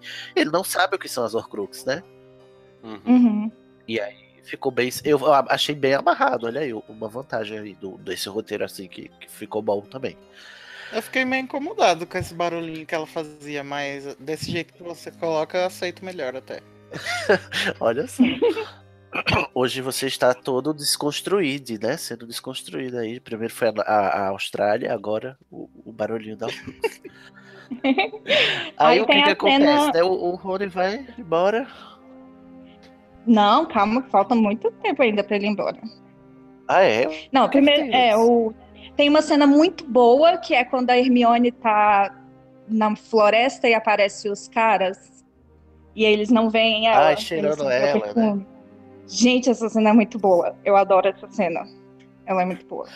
O que eu não É entendo é por, por que é que eles fizeram todo o trabalho de mostrar o, o Greyback no filme anterior e nesse filme que esse era o papel dele, eles botaram outro personagem. Porque o Greyback fica de coadjuvante aí, mas é ele que captura o- o- os três, não é o, o outro bruxo. Achei, sei lá, sem nexo. Mas essa história do cheiro eu acho interessante porque é pra dar também a. a pra também amarrar o, a falta que, que faz o retrato, né, no plot, porque eles não têm o retrato lá do diretor, do, do Phineas. E, e tudo que acontece por causa dele, e eles são descobertos assim, né? E Uhum. também não tem lá a cena do, do grampo, eles conversando com os fugitivos lá. Tem uma cena muito parecida com essa no, no Avengers novo. Sério? Olha, spoiler. Ai, sem Spoiler spoiler. sem contexto não pode, Igor. Nem sem contexto, nem com Não, contexto. gente, não é spoiler, não. É... Não, não pode falar nada. Não pode falar nada. Ah, Não pode nem citar o nome. Não pode dizer Avengers Infinito. É spoiler. tá bom. Mas eu acho que é legal essa cena também pra gente. Pra, pra colocar a gente de volta nesse contexto de que, mais uma vez, eles estão sozinhos, eles não tem pra onde correr e, tipo, eles estão no mundo que não é deles ali, porque eles estão meio, meio trouxa. É, eu, eu acho que ela coloca. Ela passa bastante coisa muito rápido, assim. É, e, e mostra que eles estão sendo caçados, né? Eles estão sendo realmente caçados. Na cena que a Hermione vê os bandidos pegando a menina, eu, eu- e ela, eles não veem ela, eu, eu prendo a respiração junto com ela. Toda vez que eu Uhum. assisto. Porque É dá uma aflição enorme. Sim. E aí depois vem aquela sequência deles andando, o Rony ficando cada vez mais surtado e falando o nome dos mortos da galera que eu acho essa cena, essa sequência muito boa também. Ah, é sim, Porque a mostra- lista, né? Sim, é, ficando, fica tenso. Você fica já, meu Aham. Deus. Fica Você até pouco entende por que, que o Rony tá tão tenso. E, e tem até uma passagem que quando vai falar a lista de nomes, o locutor ainda diz, nossa, e hoje a lista tá pequena. E fala aquele número interminável de pessoas, assim, sabe? Aí Uhum. que você vê o, o tanto que tava, tava ruim a situação, assim, sabe? Por mais que o pessoal estivesse lá no meio do mato, assim, afastado de tudo, do lado de fora o trem tava péssimo, assim. sabe? É, Aí é nesse- uma guerra mesmo, né? Aham. E é nesse momento que a Hermione tem um alumbramento, ela tem uma epifania e entende que a espada é o que vai destruir o negócio, né? Quando no livro ela eles são informados pelo o quadro, né? Aí né, no filme a Hermione saca de, de repente, convenientemente neste momento. Aí eles descobrem que tem que encontrar a espada que tá roubada, né? Tá desaparecida. Aí o Rony fica puto porque é mais uma coisa pra procurar e vai embora. É. E o Rupert tá muito bem nessa cena, eu gosto muito dele nessa cena. Ainda mais comparada com, acho que com o Daniel, ele, porque o Daniel tá muito mal nessa cena, eu acho muito ruim. E agora o Rupert tá muito bem. O Aí, Rupert e desculpa, a, e fico a Emma analisando estão as, as atuações. Foi mal. Mas eu- e a Emma, pela, pela primeira vez eu consegui achar ela, ela boa. Ela, a, atuação dela boa. Eu só achava a atuação dela, sei lá, passável até, o- Uhum. até o filme passado. Mas nessa ela tá muito bem. no- no- nesses dois filmes, ela tá muito bem. Eu concordo, que, principalmente nesse. Eu gosto como eles vão ficando nitidamente desgastados com tudo isso. Principalmente quem tá com medalhão, fica uma expressão muito carregada nisso. Aí eles decidem ir pra God, Godric's Hollow. Me incomoda demais essa sequência porque, primeiro, Calma que tem a Gente, cena de era dança. Você tá pulando a A cena treta? dele dançando, muito linda, calma. que treta. Vocês gostam dessa cena? Ai, a cena deles dançando eu acho linda. Ah, eu acho treta linda, mas eu acho inútil. Eu acho eles. A gente falou, amigo. Eu lembro foi uma, uma. Foi mega. A galera ficou meio puta, alguma galera, quando. Por causa dessa cena, na época. Pelo menos a galera que eu conhecia. Ah, são os Potterhead Porque fundamentalistas. Claro. Potterhead É. fundamentalista. What a concept. Gente, ah, eu acho legal, eu acho bonito, eu acho massa, massa velho, mas eu acho assim, eu achei desconexa de tudo, assim, pra que essa cena aí? Não, não me serviu de muita coisa. Ah, eu gosto legal. Ah, pra porque mostrar que tentando animar a Hermione, porque ela tá muito mal. Eu e eu acho fofo. que também explora E uma também ideia pra- de que um homem pode ser amigo de uma mulher sem Isso, É... a língua na boca dela. isso, exatamente. E daí por isso que muita gente não conseguiu entender. Ai, cena. melhorou um pouco a cena pra mim agora, muito obrigado. Ah, Gente, várias desconstruções desse podcast. Para, eu tô... Exatamente. aí, Ó, ok. sim, o, aí a Harry, cena- o Harry beija o pomo. E tem lá o. Ai, que susto. O que, que eu falei de errado agora? Não, é isso Não, que é ele porque faz. o Harry beijo. É isso que ele faz, exatamente. É porque as coisas que eles fazem soam estranho mesmo, né? tipo, do nada, né? Já vou aqui beijar. Do nada, vamos beijar o povo. Ainda mais no filme. É Oi, muito você nem chato. me conhece, não me dá nenhum vinho, não me oferece uma pizza. Que isso, nem era o primeiro beijo do Puma. Não é? Era verdade, era o segundo encontro deles, já, já. No próximo ele já transa. Ai, meu Deus. Aí tá, e a Hermione acha lá o símbolo das relíquias e eles vão pra Godric's Hollow. Tá, agora eu quero pistolar. Godric's Hollow é um problema para mim neste filme. Primeiro porque não tem a cena da, da morte deles. Só tem uns flashzinhos assim, muito do vagabundo. Eu queria ver a cena, full cena, full cena do, do Voldemort chegando, matando o Tiago, matando a Lily e se estrupiando no Harry. Eu queria ver na tela, não tem. Que Uma pena, né? Uma bela oportunidade perdida.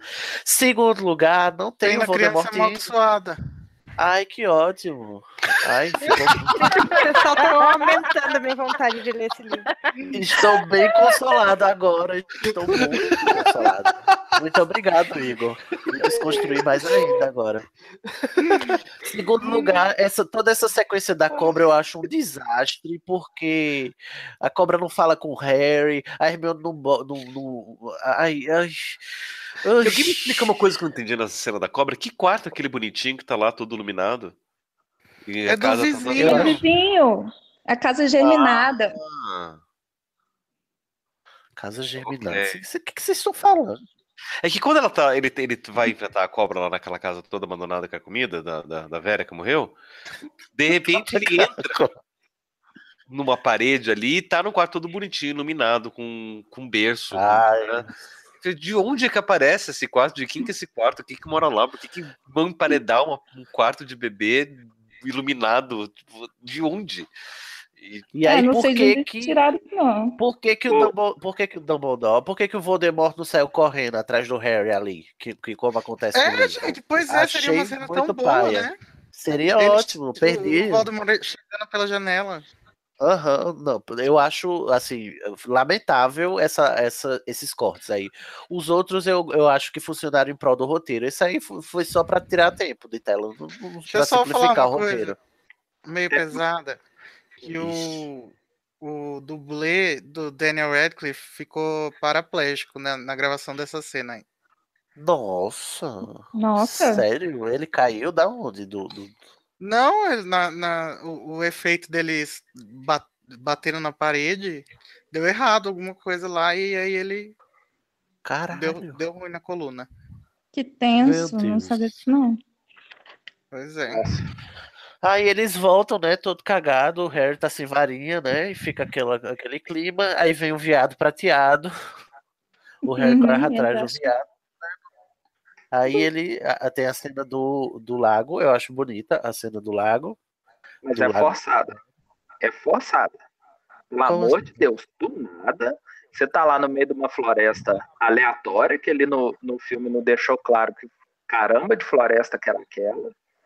Aí do nada ele tá lá é, vigiando e aparece um, um- um viado aleatório lá. Que aí ele vai seguir. Na hora ali, o- o- se você não conhecesse, a primeira coisa você ia pensar que era uma armadilha, que o Harry tava sendo um idiota de novo. E ninguém Sabe? ia se surpreender, não é mesmo? Só fez isso, ô caramba. Aí quando. Nossa, até me perdi, fiquei tão com raiva desse momento. É, que aí vai lá, vai lá correndo, aí a hora que. Ô, gente, de boa, num frio daquele, você vai entrar dentro d'água, eu não ia nem parar. aí, Eu, eu sei lá, eu chamava Hermione, falei, faz um foguinho, ferve essa água aí. Ai, poder- Jardel, eu acho que é por isso que, vo- que o Harry é o escolhido e você não, não é? Eu acho que temos uma explicação. Porque ele é burro. Ele é burro. Ele tem que pra render tinha que ser um cara burro. Tô muito, muito. Você falou em foguinho, tem até a cena do foguinho, do fogo azul, né? Que era pra ser do primeiro livro, aquele, aquele jarro com fogo azul que a Hermione Ai, faz. sim. E eles têm, têm esse foguinho azul que eles mostram eles, eles brincando com o fogo azul da Hermione, aí ele, ele pega fogo de verdade, assim, bem alto. Acho engraçadinho. Eu também. batendo Uhum. errado, o fogo né? não é azul, né? Não? Ele não. azul, mas é um fogo. Não foguei no chão. Ah, porque na descrição do. É porque eu fico na cabeça com a descrição do livro que é um fogo azul, né? Que é Hermione conjunto. É, mas a, referência acho que é a isso, mas no filme é- ela é uma chama normal. É uma chama normal? Ah, tá. Aí isso, pô, isso é já na volta do Rony, né? Porque o Rony voltou, salvou, viu o Harry se beijando lá com a Hermione, pelados. Pouca vergonha, Ele- esses meninos pelados. Uma hora que parece que eles estão. Mari, tira o dedo do buraco, Mari. Meu Deus do céu. Na moral. Essa vai ser a vírgula sonora do, do, do episódio? Tira o dedo do buraco. Depois de tosse no mudo, né? Tira o dedo do buraco. Só jargões top, né, gente? Vamos seguir. É, Destruíram o Horcrux aí, todo mundo fica feliz, tá feliz. Aí eles são sequestrados, né? Porque o cheiro da Hermione. Aí vão lá pra casa dos Malfoy. A, a Hermione é torturada lá, né? Tem um negócio bem pesado, inclusive, que essa cena teve que ser cortada, senão a classificação indicativa do filme teria que ser aumentada. Diga aí, velho. Pegado pesado mesmo. Cid, você só cortaram esqueceu do, deles indo na casa dos Lovegood. Ai, é mesmo, é aqui. Gente, Aqui como é que eu é esqueci O mais isso? importante do filme. Ai, desculpa, é verdade. Ele vai lá O na que justifica o título do filme. do filme, exatamente. né? Olha foi? relevância, né? Aí, é, tem a animação. Então, vamos exaltar que é a Animação. animação do Conto dos Três Irmãos. não é mesmo? Linda, maravilhosa. Eu Essa- lembro, a única essa coisa do- que eu lembrava desse filme era essa animação. E ela tá gravada na minha retina aqui. Eu lembro como se eu tivesse visto hoje. É muito bonito. Já foi exaltado o episódio passado, né? Bastante. Exato. Teve aí, quem, quem não ouviu, escuta lá a Hermione contando o conto dos três irmãos com a, a trilhazinha lá do, do filme.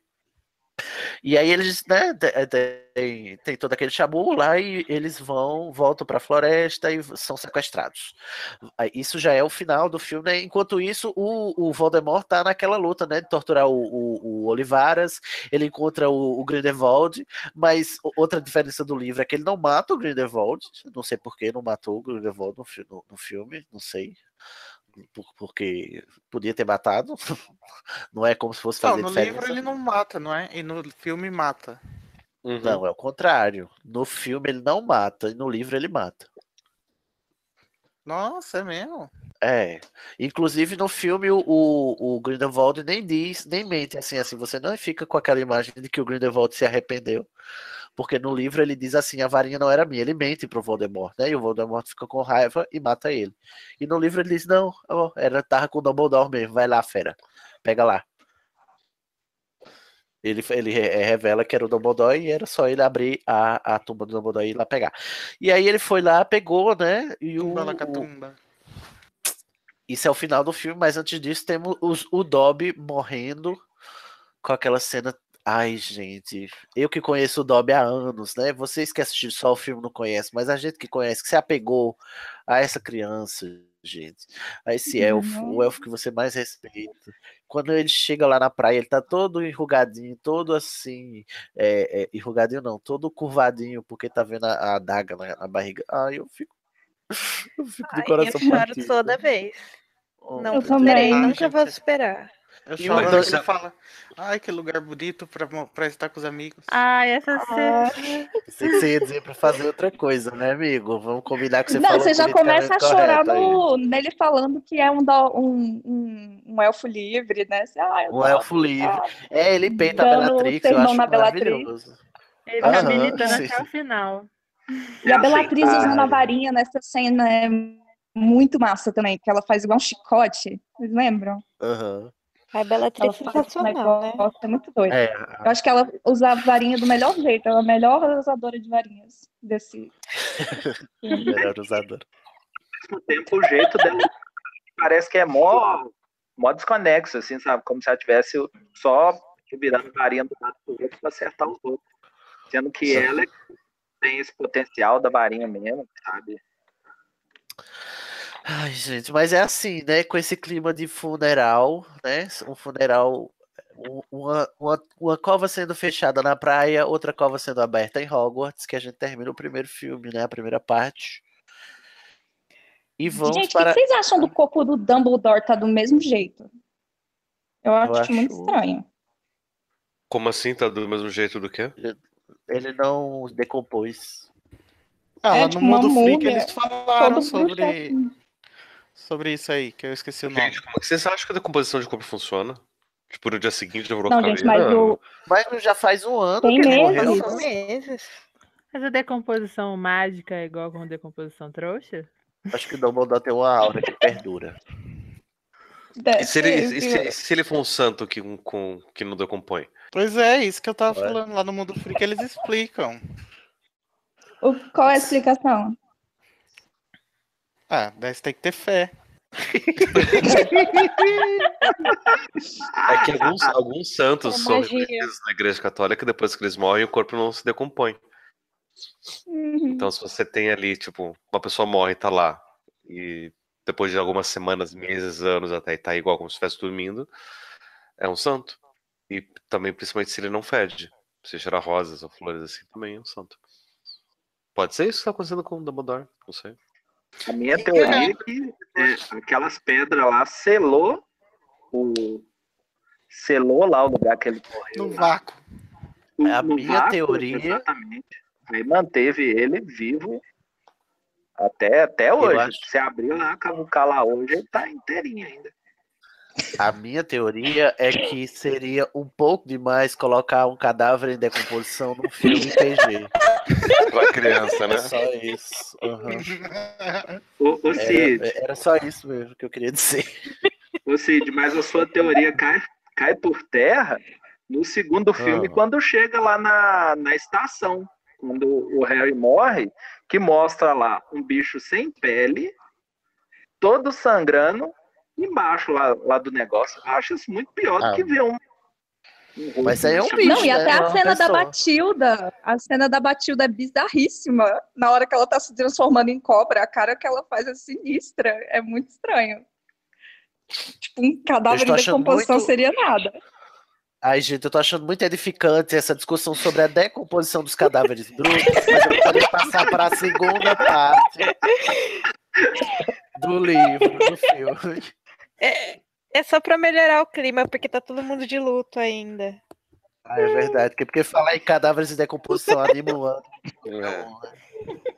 Anima o ano. Então, no próximo filme tem a Batalha de Hogwarts e pronto, acabou, né?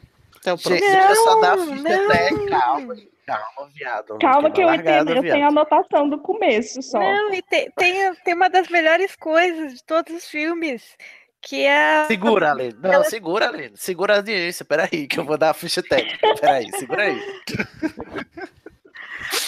Gente, olha só. Olha, os nervos estão à flor da pele, porque a batalha está prestes a começar. Mas o que que acontece? Paramos aí no meio. Nove meses depois, em julho de 2011, foi lançado o Harry Potter e as Relíquias da Morte. Eu tô, eu tô falando com a gíria, assim, de outro planeta, Sim. né?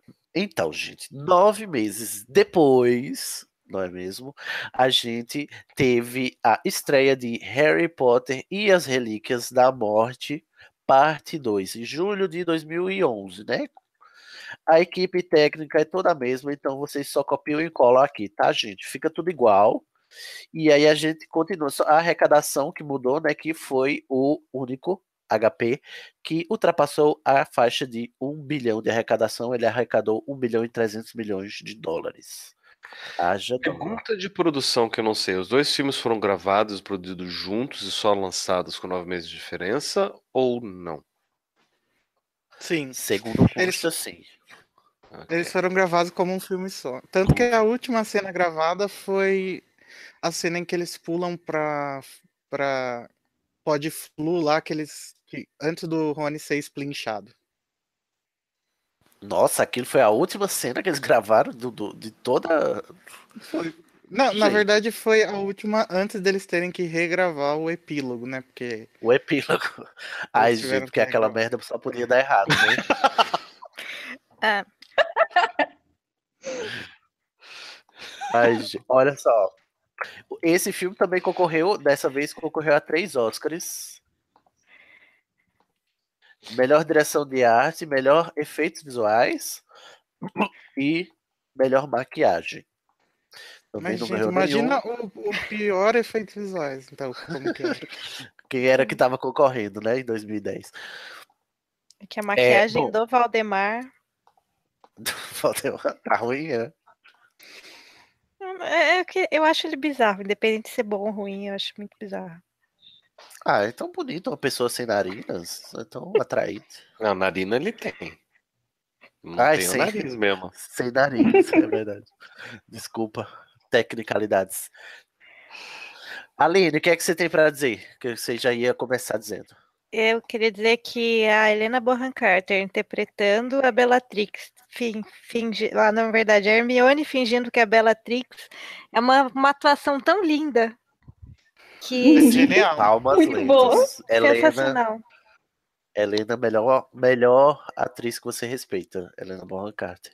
Os haters, haters gonna hate, mas Porque é sensacional. Você vê os trejeitos da Hermione fingindo ser outra pessoa. É muito, muito sensacional. E é muito difícil, eu acho que deve ser muito difícil você ser um ator que está interpretando alguém que está interpretando alguém. Deve ser um nó na cabeça. Mas o Daniel não fez isso A vida no inteira. primeiro livro. Não, no primeiro livro, quando ele teve que tipo, fazer ele sete vezes ali. No primeiro- Ele Ah, é interpretar sendo a Hermione interpretando o Harry Potter. Ele Ah, é verdade. A Fleur. Do primeiro Ah, filme. mas você não você quer quer dizer. comparar a atuação da Helena Bonham Carter com a atuação do. Não, não quero, mas assim, é uma questão de, de, de proporção. O Harry Potter fez isso, o Daniel fez isso sete vezes na mesma cena. E a Mas eram sete, mas eu uma. acho que ficou tudo igual. Mas eles não estavam tentando fingir que eram o Harry. Esse que é o negócio. É tipo, o engraçado é que a Bellatrix, é a Hermione fingindo que é a Bellatrix.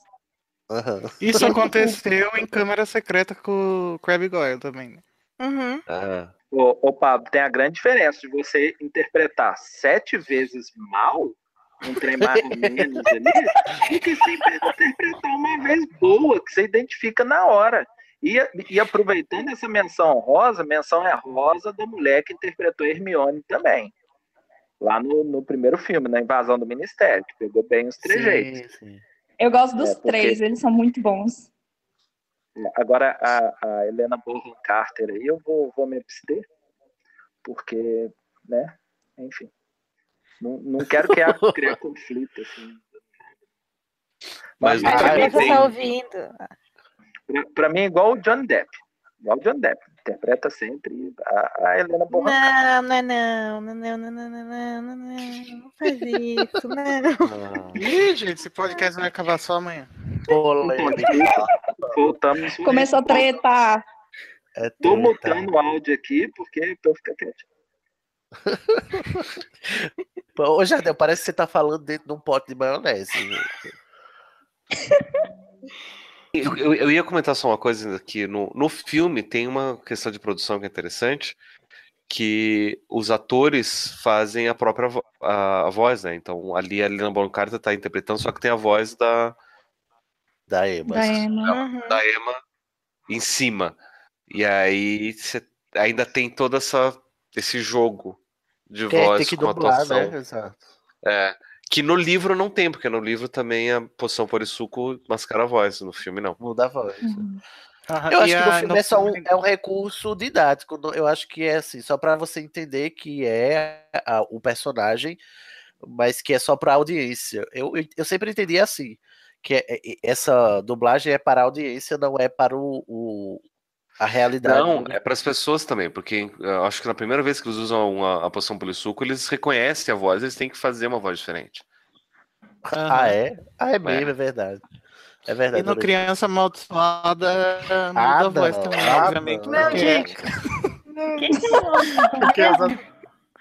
Criança Amaldiçoada no episódio, gente. É, não. não...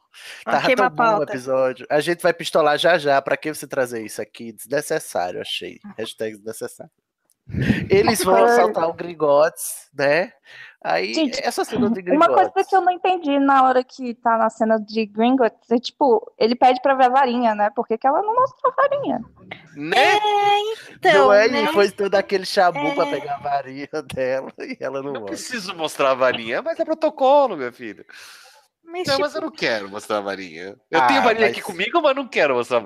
Ah. Mostra a sua que eu mo- mostra a sua que eu mostro a minha. Mostra a sua que eu mostro a minha. Eu achei bem Aí- tosco isso, ficou muito idiota. É, se- bem que deu, e deu na mesma, né? Porque no, no livro é, o que entrega é ela ter mostrado a varinha, porque todo mundo sabe que a varinha tá roubada, né? A varinha da Bellatrix. E aí, nesse. Ela não entrega no filme, mas dá no mesmo, todo mundo descobre. Só porque sim. Só porque sim, né? Chega o, o Goblin atrás, um duende atrás e diz. "Ah, ela é uma impostora. Aí pronto. Todo mundo descobre. Daí vai lá o Harry usar uma das ma- maldições imperdoáveis, de novo. Não mostra, ele não Harry. fala que é Império, fala? Fala. Fala. Ele Eu achei muito Harry. idiota a cara que o duende faz. Ele Pronuncia fica, não uma, mas duas vezes. Ele usa fica muito felizinho. Mas é que tá, no livro explica. o que, que é impérios. No filme, não. Essa essa é uma coisa também que só fui entender depois que eu li o livro. No, no filme, ele fica com essa cara de, de, de panaca, no tipo, ah, meu Deus, eu acabei de formar um baseado, né, o mundo tá cor-de-rosa, um lindo maravilhoso, e você não entende o que tá acontecendo, porque no, no filme não explica, nenhum dos filmes explica o que acontece com a Maçã Império, só que você tem que obedecer quem, quem lança. E no filme explica que a pessoa que tá sob efeito da maldição tá No livro. mundo maravilhoso, é, no, no livro. Né, tá num mundo maravilhoso e que daí ele acaba obedecendo porque tá tudo lindo e maravilhoso pra, pra pessoa. E ali você vê o que acontece. É, mas essa coisa de ser o, do personagem tá meio bobo, assim, é um recurso que eles acharam pra mostrar que ele tava sobre o efeito, né? Mas ele não É, precisava, porque isso daí é uma descrição do livro. De como funciona a Maldição Impérios, que tá, só foi descrito no livro, no filme não mostra. Porque Não, podia concordo. colocar isso de qualquer jeito. Podia simplesmente acho- fazer ele repetir, podia fazer. Enfim, tem N formas de fazer esse, mostrar esse efeito. Mas isso é descrito Aham. no livro e, no, e, e foi- aquilo que alguém falou, acho que foi, foi- foi até você mesmo que falou, que nesse filme eles falaram: vamos ignorar todos os outros filmes e vamos partir do livro. E foi, foi isso que aconteceu. No livro explica, então vamos partir do próximo todo mundo sabe o que está acontecendo. É, foi, É, é. Eu acho que no, no, no livro dá a entender que não dá muito pra perceber que a pessoa tá imperiosada, né? E no filme você percebe de cara, né? Pois é, exatamente. Gente, tá muito legal também. Vamos a seguir. Eu queria perguntar uma coisa pra vocês. Me fala, gente, vocês que enxergam aí. E o dragão? Eu gosto. Eu gosto. dragão. O visual é muito Não me incomoda tanto assim, que nem o Dobby. Eu achei muito bacana. Muito efeito. Eu achei muito bacana o, o, o dragão. Que é a dragona, né? A dragona. É dragona? Todos gostaram. É, no, livro fala-se que é uma fêmea. A dragoa eh, leva eles pra praia, né? E é a hora que é a hora que o filme começa a estragar, a apodrecer. É Uhum. aqui. É mesmo nesse momento aqui. Que é quando eles vão pra Hogsmeade e Gente, um toda vez que eu vejo esse filme, eu, eu quase morro do coração com esse alarme do gato. O aí do- alarme de gato, gente, que maravilhoso. Os gatos gritando, azulhando. Ai, Jesus, que coisa. Aí eles vão pra.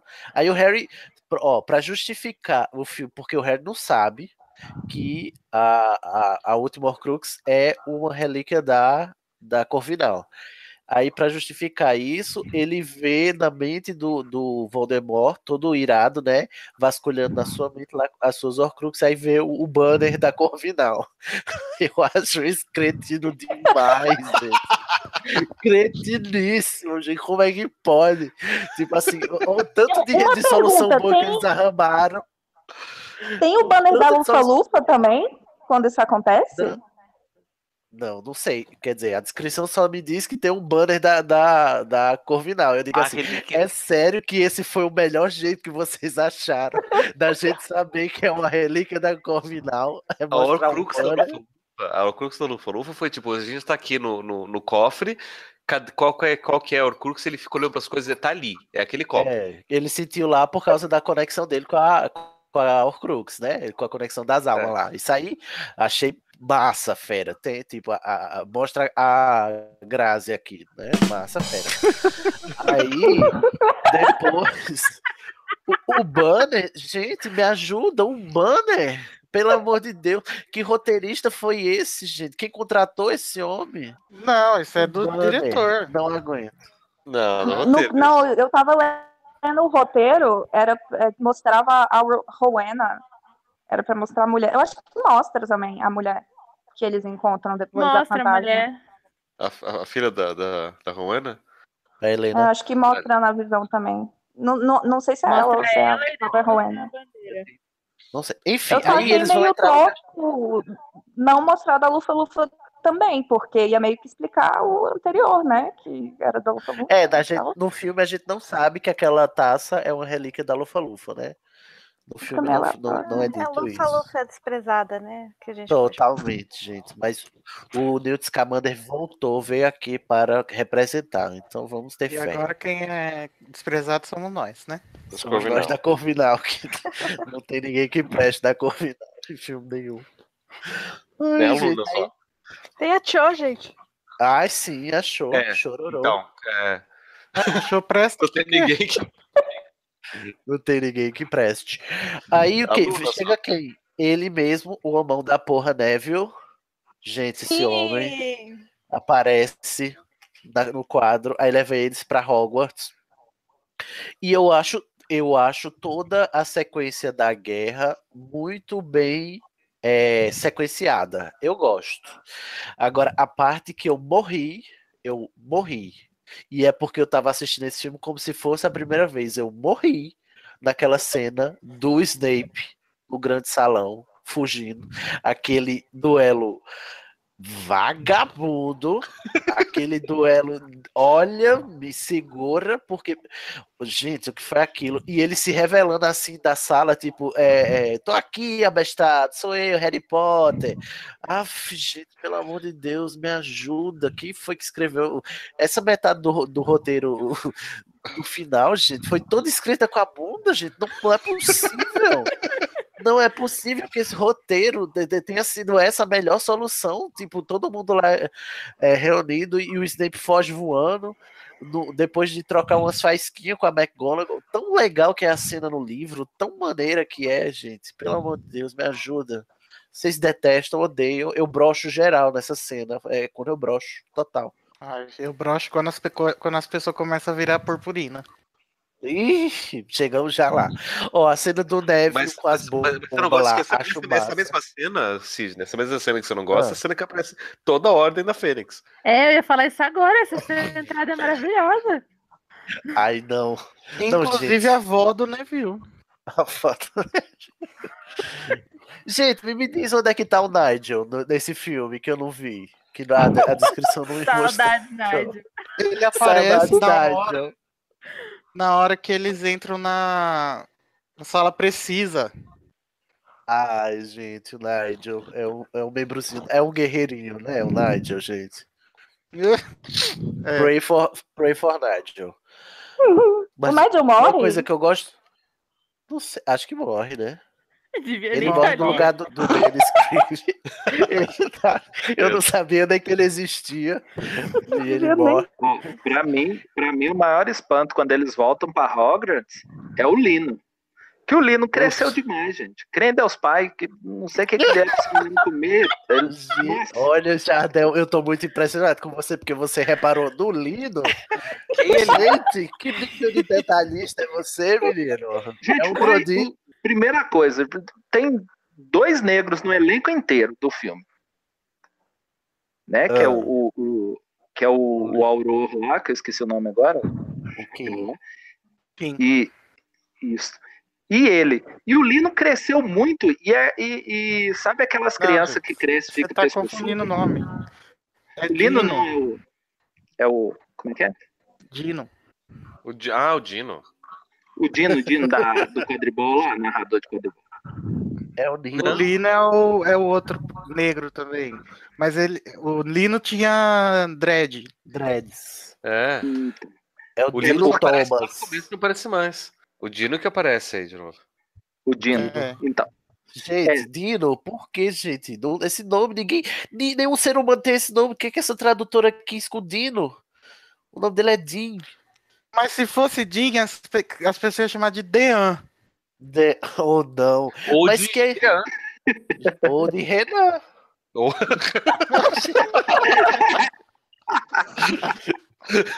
Ai, piadas internas da Cracóvia, gente. Desculpa. Ou Gabriel. Ou Thiago. É. Ô, termina, Jardel. Então, que aí essas crianças que crescem, dá, dá aquele estirão que fica grande, pescoçuda, magrelona. Aí quando, Muito pescoçudo. aí quando dá panorâmica, assim, você vê o, resto de Hogwarts inteiro, com a mesma idade. Parece que tem metade do tamanho dele. E ele com aquela cara de, de, de menino. que- Nossa, ah, não. Pelo amor de Deus. Aí, chama, né? é, não, mas a puberdade é cruel. Com ele e com o Harry foi um trem de louco. Pelo amor de Deus. E com o Rupert, né? Também. Ah, não, o Rupert é lindo, não fala mal do Rupert. Não, eu digo assim, que ele esticou também, mas o, o, O Deville também mudou tudo completamente. Deville. Puberdade Lindo. e. Quero falar e de Deville. Me deixa agora, me larga, me solta. Basta, chega, muda Brasil. Quero falar de Devil. Fora daqui. Vai lá, Cid, eu te dou todo o apoio, vai. Devil, esse humor da porra, ele faz todas as armadilhas das bombas lá. Ele fica peitando lá os, os, os snatch. Ele diz assim: vocês não me pegam, eu tenho um escudo. Você escudo que exército, cara. Muito engraçado Tô, isso. co- tô contigo, Cid. É, vo- é, o escudo cai, ele fica todo cagado, mas aí ele explode as bombas. Aí, aí todo mundo fica, cadê Neville? Cadê Neville? Ele aparece assim, diz, tô legal, tô bem, não se preocupa, tá sussa. Ai, gente, Neville, o melhor homem que você respeita, melhor Grifinório que você respeita. Ma- Mas, aí, no- essa cena que você citou da ponte, tem um trem que é engraçado, que assim, tá lá, o, o pessoal acha que o Neville caiu, ninguém chega na beirada pra ver se. ah, é guerra, né? Se não É cai, né? gritaria, senão eles iam cair também. Aí a hora que ele coloca a mão assim, tentando levantar, galera do mesmo jeito, confia no nosso guerreirinho que vai conseguir sair do buraco, Neville é o nosso guerreirinho, sim. joga varinha. Meu Deus do céu, não tem uma boa alma pra ir lá dar a mão pra esse menino levantar. pra fazer um Vingardium Leviosa pra ajudar ele, né? Ai. Deus. Olha, eu queria tirar do caminho as coisas que eu gosto aqui, porque eu quero começar a pistolar, de verdade. Gosto das, do, do. Não sei se o efeito é bonito, mas toda a dinâmica do escudo e os comensais da morte tentando destruir ele, gosto, acho legal a resistência. A Minerva fazendo um feitiço lá pra reanimar as estátuas, acho maravilhosa. Eu amo Meg essa Smith- cena. Meg Smith me beija, me engravida, sua linda. A cara da, da, da outra é impagável nessa cena. É que ela da- fala pra a Molly, né? Eu sempre É. quis fazer isso. Eu sempre quis é, a fazer isso, a Molly olha assim, sua maluca. Mas, mas, gente. Acho, e eu acho legal o, o- nome do feitiço é Pierre Totem Locomotor. Eu acho muito legal. É, é- é diferente do livro, né? Pronto, só isso que eu gosto. E eu gosto do- da cena do Voldemort puto da vida que o Harry destruiu o Horcrux. Aí ele mata o, o Tic Ness só de raiva. Eu acho muito maravilhoso. Só de raiva ele mata o Tic Ness e aí vai lá pra a cabaninha, né? Do lago lá. E aí é quando começa as bostinhas. Vamos lá começar as bostinhas, gente. Só merda, só merda top agora. É, a cena do, do Snape morrendo me mata. Não, não. Traz essa cobra pra cá, pelo amor de Deus, que eu quero morrer.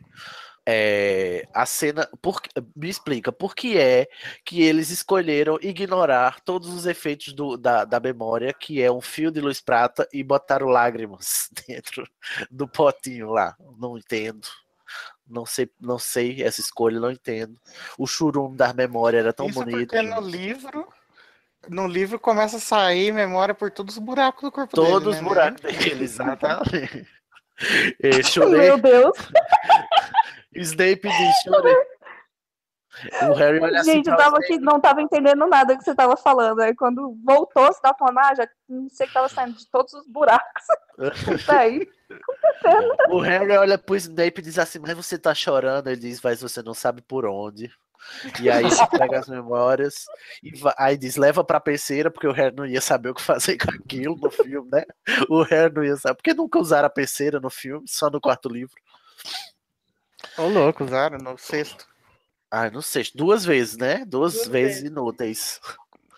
E aí o, o Harry vai. É bonito, gosto das memórias do Snape, gosto das, das adaptações. O que, que vocês acham? Só A a Lilian Lilian do olho castanho. olho castanho, é, isso aí a gente não supera, né? Até porque Porque não o- tem perdão, nunca perdoarei, jamais perdoarei, nunca, nunca. Gente, nunca, me nunca segura perdoarei. esses- essa esquizofrenia desse, desse pessoal da arte, porque o, o Daniel tem o olho azul, é, o, a Lilian tem o olho castanho e o, o Snape olha pra ele e diz: Você tem os olhos da sua mãe. Não, ser só é- formato, né? Tipo, é o branco do olho é igual. Inteiro.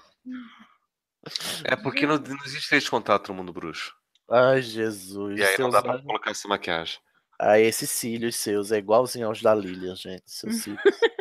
Esse branco do seu olho, igualzinho de Lilian. Aham. A mágica lá do patrono do, do Snape, do jeito que foi descrito, eu achei que foi bonita. Foi bonita. Ele mostrando a corça pro Dumbledore. Uhum. Ele faz um, um círculozinho no ar, assim, achei legal. Ai, gente, Ai, tudo gente, que ficou- envolve o Alan Rickman é lindo, né? Porque ele é maravilhoso. sim, Ele Rickman muito tá bom. muito Como é maravilhoso. Ah, mas o efeito do cogumelo do sol nele fica bem feio. Qual é? Ele também tá com cogumelo de sol? Pra ele te rejuvenescer? Sim, sim. Aham. Não- Porque não- teoricamente não sou as capaz lembranças se passam muitos anos antes, né? É verdade. Sim, gente, ó, um negócio que me incomoda demais nessas memórias. Tem o Snape chorando, agarrando a Lilian morta lá na casa e olhando pro bebê Harry. Eu digo assim, gente, da onde que vocês tiraram isso? Isso nunca aconteceu. Ah, mas é forte, né? é, assim. né? Tem que O quê, mostrar, né, sofrimento, pra você gostar dele. O, o, o Snape ah, é, agarrado com o cadáver da Lilian lá na casa depois que o Voldemort mata eles. Isso não, não tem, o Snape nunca foi lá, gente, chorar, agarrar a Lilian morta. É, mas essa é uma das cenas favoritas do fandom colocar na internet e fazer a gente chorar. Então funciona pra alguma coisa. Gente, não. essa- Não, não é que não coisas que aconteceu, mas a Rowling nunca falou que aconteceu, né? Ai, Então- pelo amor de Deus, não. Nunca nem foi insinuado nada. Não, olha, sei não. Enfim, vamos passar adiante, porque tem agora o quê? O, o Harry descobre que tem que morrer e vai lá pra floresta, encontra todos os fantasminhas camarada dele, né? Dá- Ele, o terceiro encontro dele, né? Com, com Nossa, gente, mas calma. Tem, antes disso tem o beijo do Rony Hermione. É verdade, ele... Ai, sim, muito legal. É outra cena que eu gosto que não tem nos livros e tem no filme, a Hermione destruindo a Horcrux e eles se beijando. Bom, eu não posso, Lindo. né? É Eu só posso. Como não poderia deixar de ser diferente, preciso reclamar do efeito especial da Câmara Secreta, que tá uma bosta. Tá feio, é. Eu achei legal ah, mostrarem que é a, a mesma porta do, do segundo livro, né? E tal. Do segundo filme, o mesmo. é o mesmo mas a set, Câmara né? Secreta é tipo um. Não é, porque é um fundo verde que eles fizeram no computador.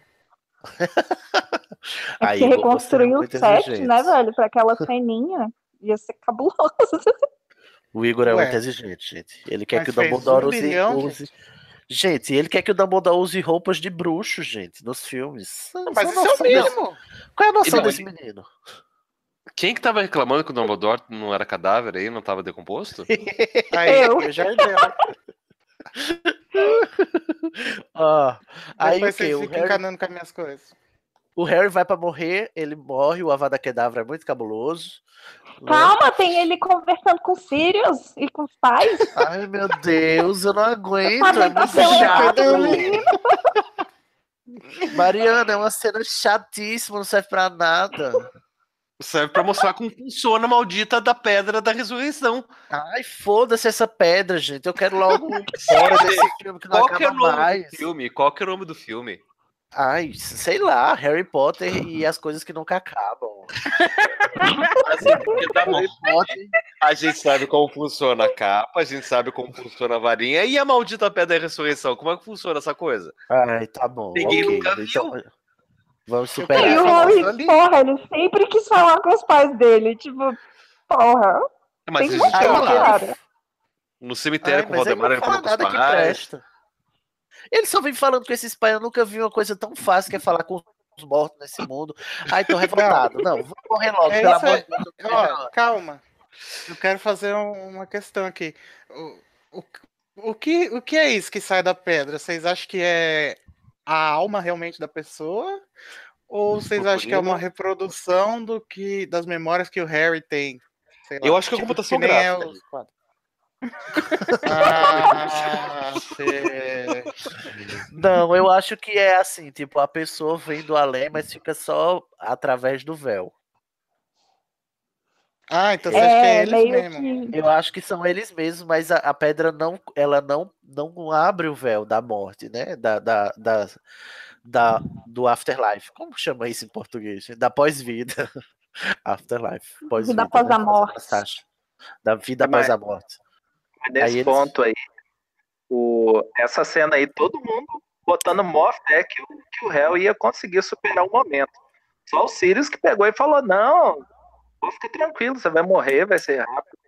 Vai ser rápido. É que nem, é SUS, é que nem dormir. que nem dormir. Eu falei, pô, valeu, tio. Valeu pela. Valeu, falou. Gente, vamos superar isso, que eu não aguento mais repercutir Não, isso aqui mais. não. Agora, agora eu preciso defender os Sirius. Porque a pergunta que o Harry fez pro Sirius foi: como que é dormir? Dói dormir? É, dormir não. Como é que é morrer? Se dói, se dói é morrer. Ele falou: é mais rápido do que dormir. Foi isso que ele falou e só isso. Ninguém falou: ó, você vai morrer, você vai saber da- daqui a pouco. Não, não, não, não teve nada disso. Não. Você Calma. tá defendendo os Sirius aqui na frente da minha salada, Pablo. Não Tô, tô defendendo os Sirius. Olha, olha, que acabar os Sirius. Tem que acabar os marotos. vamos, gente, vamos. Vamos, o Voldemort mata o Harry, mas ah, o Harry não morre.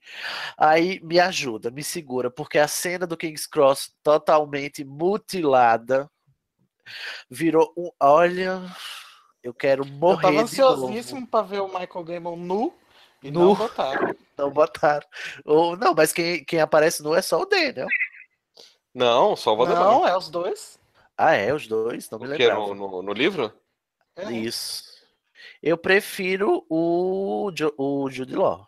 Ah, eu também? Me gosto. É, É, podia ser, né? O Jude Law não, já, né? Pra, pra defender Sirius não pode, mas preferência de quem prefere ver não pode, né? O que, que é isso? Ai, Oh, choices, né, amigo? Por favor, né? Você quer falar do, do, do boy lixo? Eu tô aqui falando desse homem maravilhoso que é o Jude Law, que tá fazendo Dumbledore.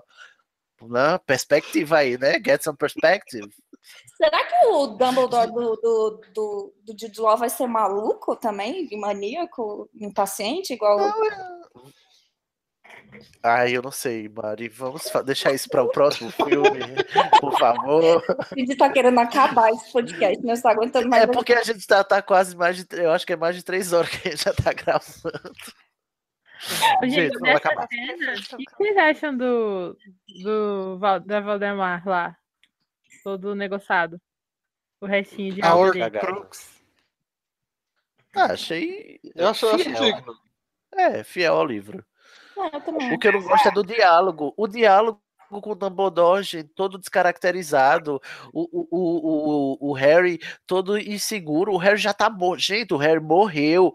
Ele morreu. Ele não é mais inseguro, não, gente. Aí ele tá todo assim, como se fosse o primeiro ano que ele tivesse eh, conhecido o Dumbledore. Agora aí, professor, mas e isso? Professor, mas e isso? E, e aí o Dumbledore desaparece que nem o mestre dos magos. Ah, ah, não. Me ajuda, me ajuda, E ele tá roteirista, meio puto, né? O, o Harry É. tá meio chateado com o Dumbledore. Tipo, E o Dumbledore não responde nada, nada, ele não explica nada, esse diálogo não serve para nada, não serve para nada no filme, não serve para nada. O negócio parece é aquele filme brasileiro Nosso Lar, que é tudo branquinho, tudo É, nosso lar.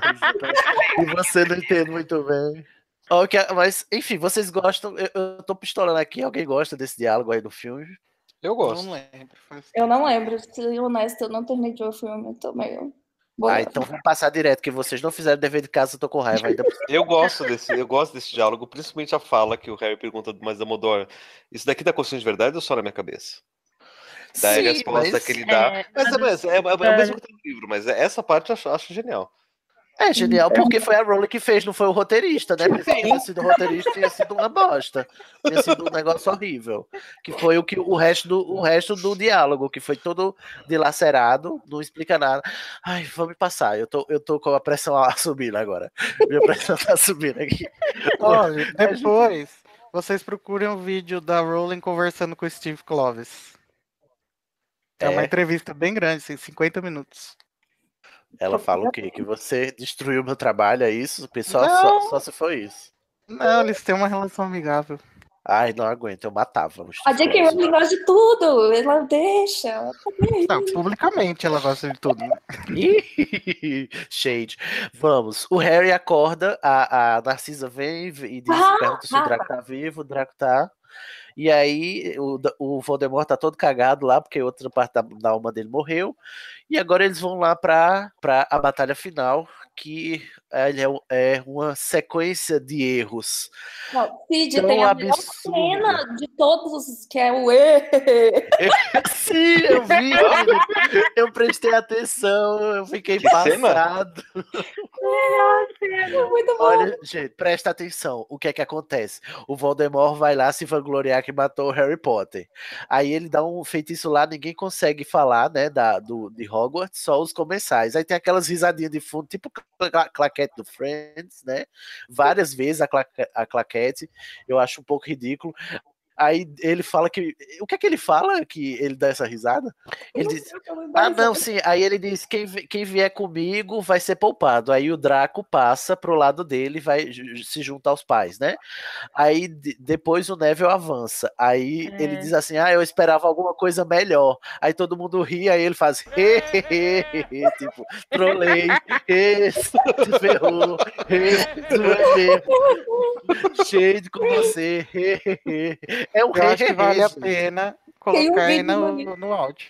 Tem um Gente, vídeo no ele YouTube que é uma compilação disso repetido, tipo 25 minutos de. Eu já passei. Eu preciso desse vídeo. Aí essa, bom, aqui daqui pro final é tudo diferente. Tem a, a- tem uma coisa ridícula que é os três meninos correndo com as garras, com as, as presas do, do basilisco na mão. Gente, que coisa ridícula. Como é que vocês vão matar uma cobra com uma presa de uma cobra, gente? Pelo amor de Deus, bota a mão na consciência, gente. É que a basilisca é maior é que essa que a possível. outra, né? Mas como é que. Não sei. Ai, mas eu acho muito ridículo eles correndo com os dentinhos assim. E o, e o Daniel correndo com um dentinho pra matar o Voldemort, gente. Como é que, como é que é unido? Ele queria matar o Voldemort com a presa do basilisco. Me ajuda. Me ajuda, Nossa, pelo amor de Deus. Isso, não. Acho que não dão muita, não dão muita ênfase na imagem disso, não. Ai, pois a, pois a audiodescrição, ela frisou bem que eles estão sempre com uma, o, o Harry se- perseguindo. Primeiro que não faz nem sentido o Harry perseguindo o, o Voldemort. Porque, como eu disse lá no, no episódio do livro, eles claramente têm, têm é, níveis de poder muito diferentes. E o filme caga pra isso. É como se o Harry fosse de páreo a páreo com o Voldemort. Ah, isso me dá um, uns nervos tão grande assim. Sabe, o Voldemort lutando com um menino de 17 anos como se, e, e pe- perdendo pra ele, tomando pau. Não, gente, não, não faz nem sentido. né? Ah, Aí tem a presa. O, bom, a cena bonita é o, o, o Neville degolando a a Nagini, né? Porque, sim, Neville é esse homem maravilhoso que, que empunhou a espada. Ah, uma coisa diferente é que a Nagini ela não tá envolta em uma bola de segurança, né? É, ele fica Ou tá. sempre ao redor dele. né? E é por isso que eles descobrem que a última é a Nagini, né? Porque ele, tá, ele segurou ela. E aí, bom, temos a famigerada cena do, do Harry se agarrando com o Voldemort, encoxando o Voldemort por trás, pegando pelo pescoço e derrubando. Como que é na descrição isso aí? Aí ela diz isso assim, ele pegou, pegou o, o Voldemort pelo pescoço e eles caem e os dois ficam se debatendo na queda. Eu não sei porquê, porque o Voldemort sabe voar. Mas se não, Não, na verdade voam, eles voam. Ele sai voando, né? Aí tem hora que eles caem e aí no, no meio dessa putaria o Harry vai dar aquela lição de moral da varinha que fica totalmente eh, desarranjada. E aí o sim, antes tem antes disso tem a Bellatrix virando purpurina, né? Não sei porquê. Não sei por que a Bellatrix vira purpurina, vira cinzas com a, a, a maldição da Molly. Me explica, gente, pelo amor de Deus. Porque ela morre? Não, por que ela vira trapos e fiapos? Porque foi feita a maldição que a Molly usou, a gente não sabe que maldição ela usou. Gente, mas. Mas o Gente, Voldemort mas- morre igual também, virando purpurina. É igualzinho. E é, igualzinho, porque ele morreu com uma vada kedavra dele. Tá errado isso aí, tá errado. Tá né? errado isso aí, gente. Não tem, não tem. Gente, não tem fiapo voando quando alguém morre. Não tem. Isso não Só obscuro. Quem existe. disse? Só Quem obscuro. disse? Vamos perguntar no Twitter pra moça lá. Não Qual existe. foi a maldição que a isso. Molly usou? Tem que perguntar. Qual a maldição a Molly usou pra matar a, a outra lá. a. Esto é uma mentira, esto não existe. E que, Não existe. é essa que nunca apareceu de explodir a pessoa e ela virar cinzas? tipo, Cinzas. Não, não a favorita do Voldemort, não?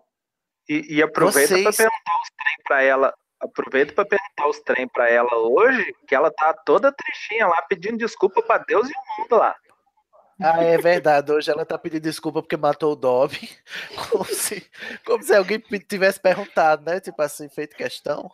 Ai, Olha que- gente, como vocês são cuzão. Ela, todo ano ela faz isso. Todo ano ela faz isso. É porque... Desculpa, Igor. Vocês implicam com a coitada também, né? Pois é. Eu tô aqui pra defender e enaltecer. Muito obrigado. É porque eu tô amargurado. Eu acho que eu tenho um Horcrux aqui dentro de mim. E aí, pra coroar com para coroar com chave de cocô, o Harry quebra a varinha das varinhas com a mão e joga Ai, fora. meu Deus. Olha. Palmas lentas para esse roteirista. Porque. Ó. me ajuda a lidar, gente. Vocês. teve alguém nos comentários que falou que queria que a gente explicasse por que, que isso não é legal?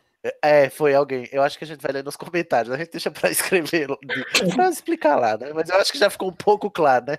Que ela sendo a varinha das varinhas, a, a- varinha mais poderosa do mundo, eu acho que ela eh, se oporia um pouco a uma criança, um pré-adolescente, Que é um da jovem adulto, Ele- que eu- Ele Quebrá-la acabou de virar as adulto, mãos. ele fez 17 anos, vamos lá. Gente, pela, a- essa varinha, ela conserta uma varinha quebrada. Você acha que ela ia ser quebrada com a mão? Mas, gente, ele tem o dono e proprietário da varinha. Vai ver, ela deixa. Ai, meu Deus. Não, mas a Gente, varinha é a não varinha é da morte. maldade, é uma varinha super cabulosa, não, tá errado isso. Não, vocês, vocês vão tentar, mas vocês não vão conseguir me convencer. Eu já tô dizendo agora. Então eu vou me calar para o resto do podcast e vocês podem começar. Não, mas Eu concordo contigo, eu tenho uma teoria excelente pra Balinha ter se quebrado ali. Tente. Tudo que aconteceu depois dessa metade final do filme, a varinha já tava igual a gente, já tava com o saco cheio. Já tava tocando. Me tira daqui, pelo amor de Deus. Deixa eu sair desse filme. Ela foi, falou, não, me quebra. Não, Aí se entregou, não mas volto mais. foi embora. É, só Falou. Só isso mesmo, Jardel. Ah, terminamos, não é mesmo? Aí tem um epílogo. Vocês querem comentar sobre o epílogo? Por favor. Eu Comentem, porque eu, eu lavo as minhas mãos. O epílogo do filme consegue ser, ter menos coisa do que no do livro, né? Ah, muito pior. O que, que é aquelas caras envelhecidas mais horrorosas, gente? Maquiagem. Ficar Maquiagem. uma maquiagem melhorzinha. Foi Gente, esse filme que menos- concorreu a Oscar de maquiagem. Vamos, vo- vo- volta lá, vo- volta lá atrás. Volta Vamos lá. pensar nisso. Gente, mas que que eles pelo menos regravaram, porque antes tava parecendo que o Rupert tinha 70 anos. Ou o que que fizeram o que que fizeram com a agenda, gente? Aqueles apliques de cabelo lá, a mulher chegou toda toda descoberta. a Gina tava na década de 40 com aquele cabelo. Então, enquanto que a, que a Hermione tava lá de boa, como se estivesse na véspera, né? 19 anos não passou pra ela, né? Ela tá com a pedra filosofal até hoje, lambendo a pedra lá. Hermione claramente uma, uma filósofa, um alquimista. O Rony só tomou uma cerveja, ficou com uma barriguinha. Não é? Foi isso que aconteceu com ele. Cerveja, cerveja manteigada. É porque cara de ressaqueado aí tava, né? Olheira, um- O Rony tem cara de quem que tomou umas cachaças no fim de semana, né, gente? Vamos combinar. Por isso que eu gosto dele, tá bom? ai, ai. Aí, o quê? Terminamos, gente. Esse filme Ah, é. maravilhoso. Mas, ó, uma coisa que eu gosto é que eles usaram a trilha do John Williams aí na, no, no epílogo. Ah, sim, sim. A mesma o- música do final do primeiro filme, que é Living Hogwarts. Ó, s- é verdade. E tem uma curiosidade que esse é o único filme que o Harry não diz a última frase. Quem é que diz a última frase? Não lembro. Quem é que tem a última fala? Peraí, que eu tô. Ah, como se, de onde que veio essa informação que ele é o não é o último que fala em todos os livros? É assim? Em todos os filmes? Em todos os filmes, o, o, o Harry Ah. Potter, o Daniel Radcliffe tem a última fala, menos nesse. Aí ele pergunta pro filho É dele, mesmo? pronto? Aí o filho responde, pronto. Aí acabou. Ah, tá. Passando a, a, a, a tocha pro alvo severo, criança amaldiçoada. Ai, é, é o que nos espera à frente, né? Olha, segura as Não calças posso aí, minha esperar gente. por essa leitura. Queria saber de vocês para terminar finalmente suas impressões finais sobre os dois. Se vocês quiserem comentar um de cada, mas brevemente. É, O que, que vocês acharam desse final? E os que não est- estavam aqui no episódio do, do, do livro, né? Se vocês quiserem falar sobre o que representa Harry Potter para vocês também, fiquem à vontade. Eu, de minha parte, lavo as minhas mãos, né? Pablo, fala você sobre os filmes. O filme? que que você acha? Suas, suas Olha, eu considerações finais sobre os filmes. Eu Os acho, eu dois. acho. Então, desses filmes, eu acho esses filmes divertidos, eu acho eles né, têm um entretenimento bacana. Eu acho que eles são bem montados. Apesar de. Assim, a, a gente só vai achar problema no filme por conta do livro. Isso, isso é fato. Eu, quando assisti os filmes pela primeira vez, eu fiquei perdido porque tem muita coisa que tem no filme que não aparece nos outros filmes, só aparece nos livros. E aí, quando eu assisti os filmes, eu meio que fui entendendo. Depois, quando eu assisti a terceira, quarta vez, pensando que tinha aprendido alguma coisa, fui procurar na Wikipédia e eu entendi mais ou menos. E aí, depois, quando eu fui. cri- Criei vergonha na cara e fui ler o livro, aí que fez sentido pra mim tudo aquilo do- do- dos filmes. né? Que daí eu fui citando alguma das vezes que, que essas- esses problemas foram aparecendo. né? Tirando isso, eu acho que o filme, os filmes eles são. Eles servem ao propósito deles. Né? Não, não, acho, não acho nada além disso. né? Não acho os filmes maravilhosos, não acho. né? Até mesmo por conta disso. né? Só faz sentido com os livros. E isso é uma falha do filme. Isso é um defeito do filme. sim. né? Ele não tem como ser Você um filme falando bom, agora, eu não parei pra pensar enquanto eu tava assistindo, mas é verdade. né? Ele não tem como ser um filme bom se ele depende de uma outra mídia que não ele Aham. mesmo. A Nossa, não faz ser que sentido. a não ser que ele seja construído com esse propósito. Daí a gente vai chamar de, um, de, de uma transmídia. Né? Aí, aí tem videogame, tem um monte de coisas que se envolvem, mas você sabe, você, né? Mas o filme ele é feito para ser feito para ser autocontido. E esse, e esses filmes eles falham nisso. Tirando esse Aham. problema, eu não vejo grande, né, grandes defeitos. E por conta desses problemas, eu também não vejo grandes méritos no, no, no filme. Eu acho que ele cumpre o papel dele.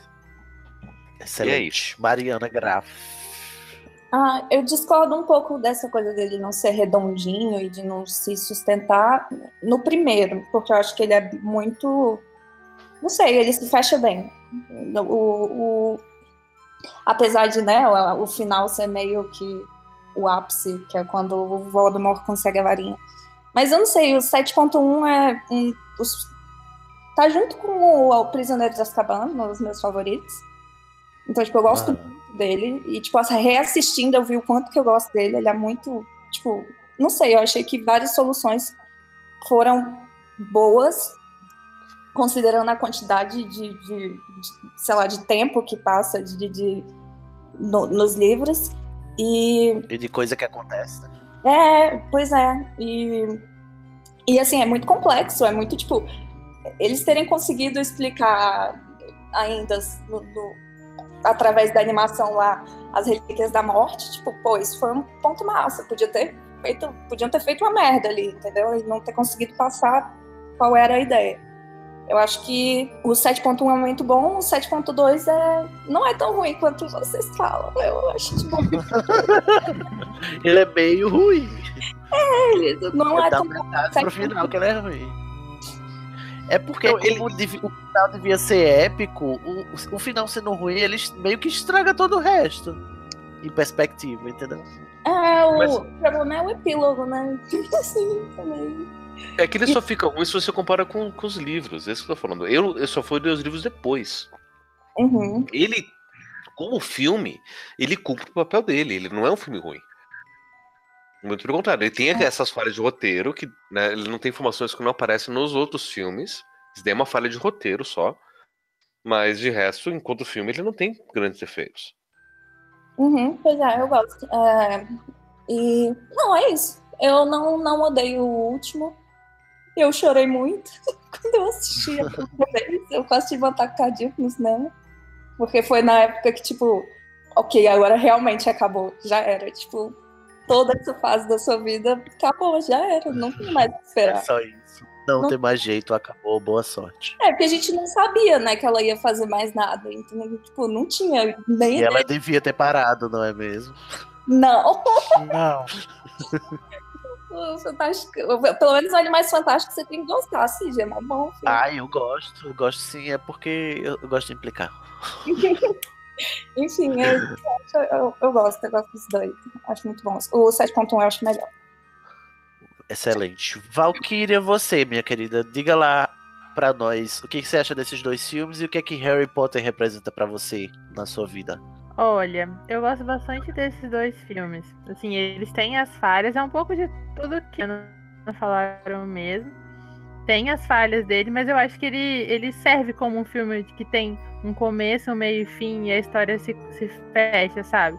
Principalmente o primeiro. Acho melhor mesmo de acabar ali com a morte do Dobby e logo depois com o Voldemort entrando no túmulo do, do Dumbledore. É muito bom, foi aquela vontade de, ai meu Deus, e agora a segunda parte? Então, eu acho que foi bem construído o primeiro. Falha um pouco, mas a história em ela, ela até que faz sentido. Então, eu acho que não tem falhas tão graves quanto os outros filmes, sabe? Então, eu, eu gosto acho, desses dos últimos. Acho que o, o, o 7 poderia ter sido bem melhor, com certeza. Mas, assim, ok. e agora que terminou, Val, conta, conta pra gente como é, como é que Harry Potter repercute em você. Ah, então, acho que Harry pra mim é um, é um conforto, sabe? De quando tudo tá, tá meio ruim, Aham. eu, eu recorro pra Harry, porque eu não sei, esse é um sentimento muito bom que tudo tem. Não sei se por como que construiu, eu gostando de tudo, é, desde muito pequena, e, e, e de ver mais, é uma história que eu, que eu acho muito boa, sabe?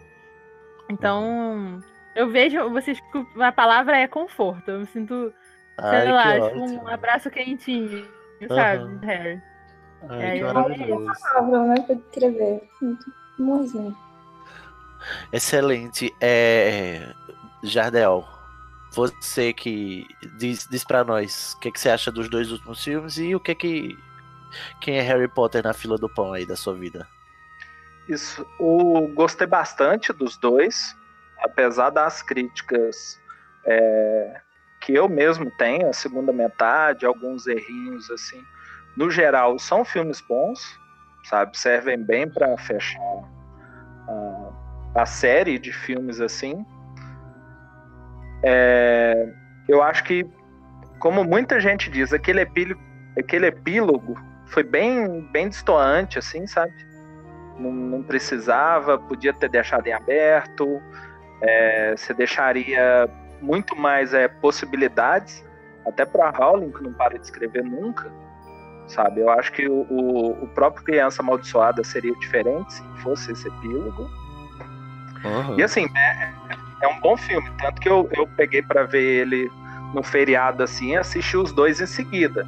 Fui acabar 4 horas da manhã, assim, felizão e, e curti bem, assim, assistir os dois, assim, foi bom.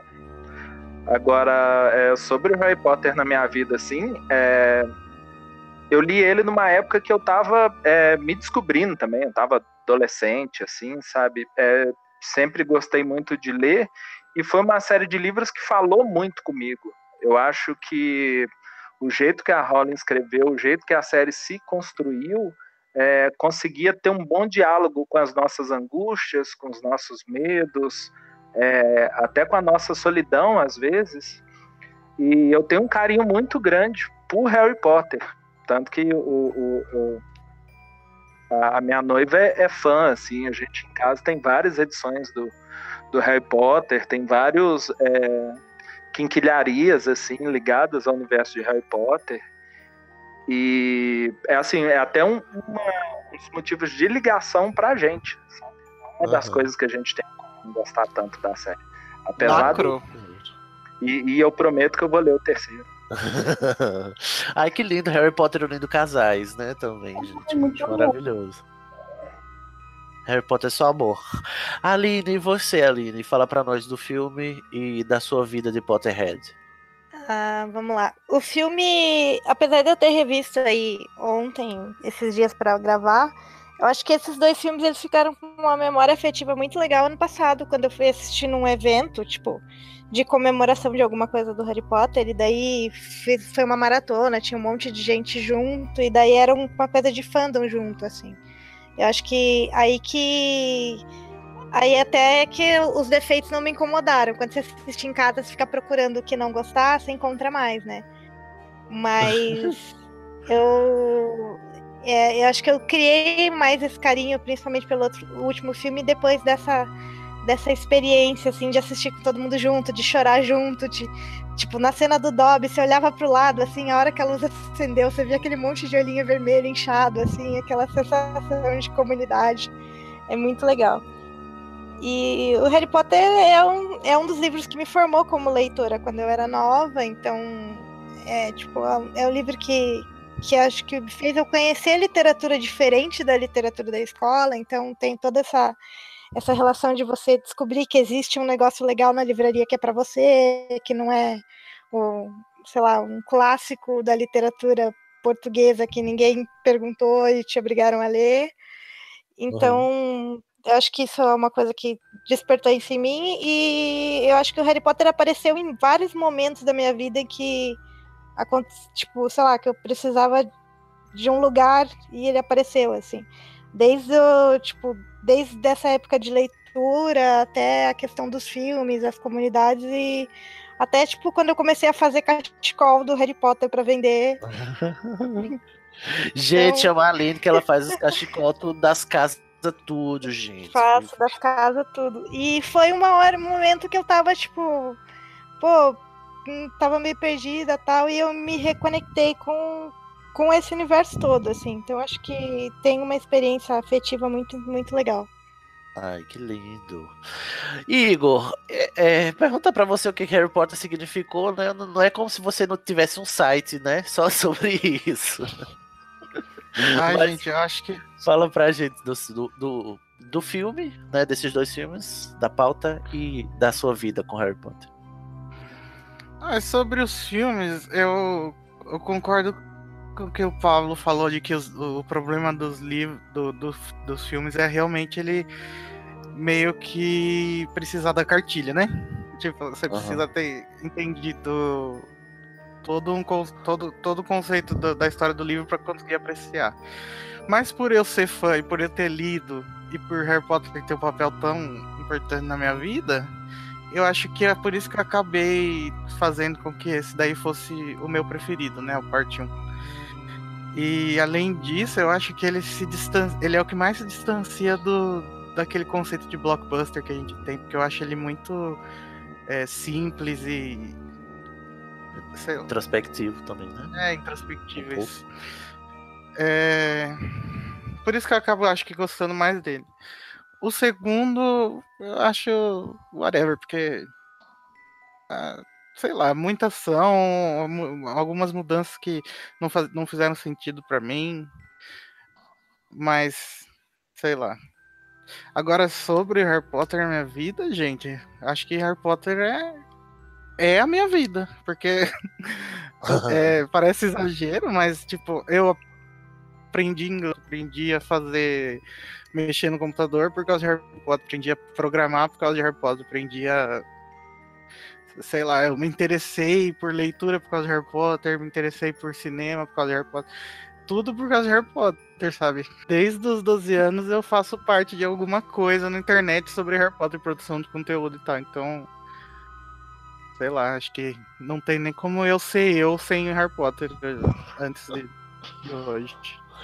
Ai, que ótimo. E ó, Harry Potter une casais e traz emprego também, né? Porque você trabalha pra Harry Potter. Seu trabalho, né? O seu, da Mariana, né?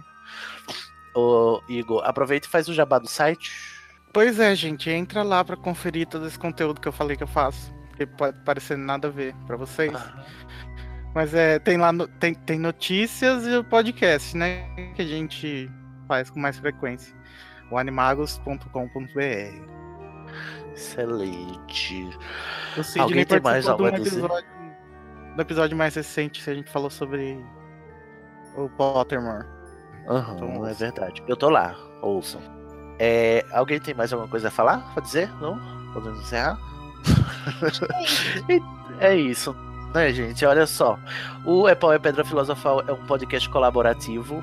É um spin-off do Epau é Pedra, que é um outro podcast colaborativo feito, produzido pelos patrões do Anticast. Se você quiser participar do Epau é Pedra e do Epau é Pedra Filosofal, seja patrão do Anticast, vai em www.anticast.com.br seja patrão, patrocina o Ivan e entra para Cracóvia que você pode gravar com a gente.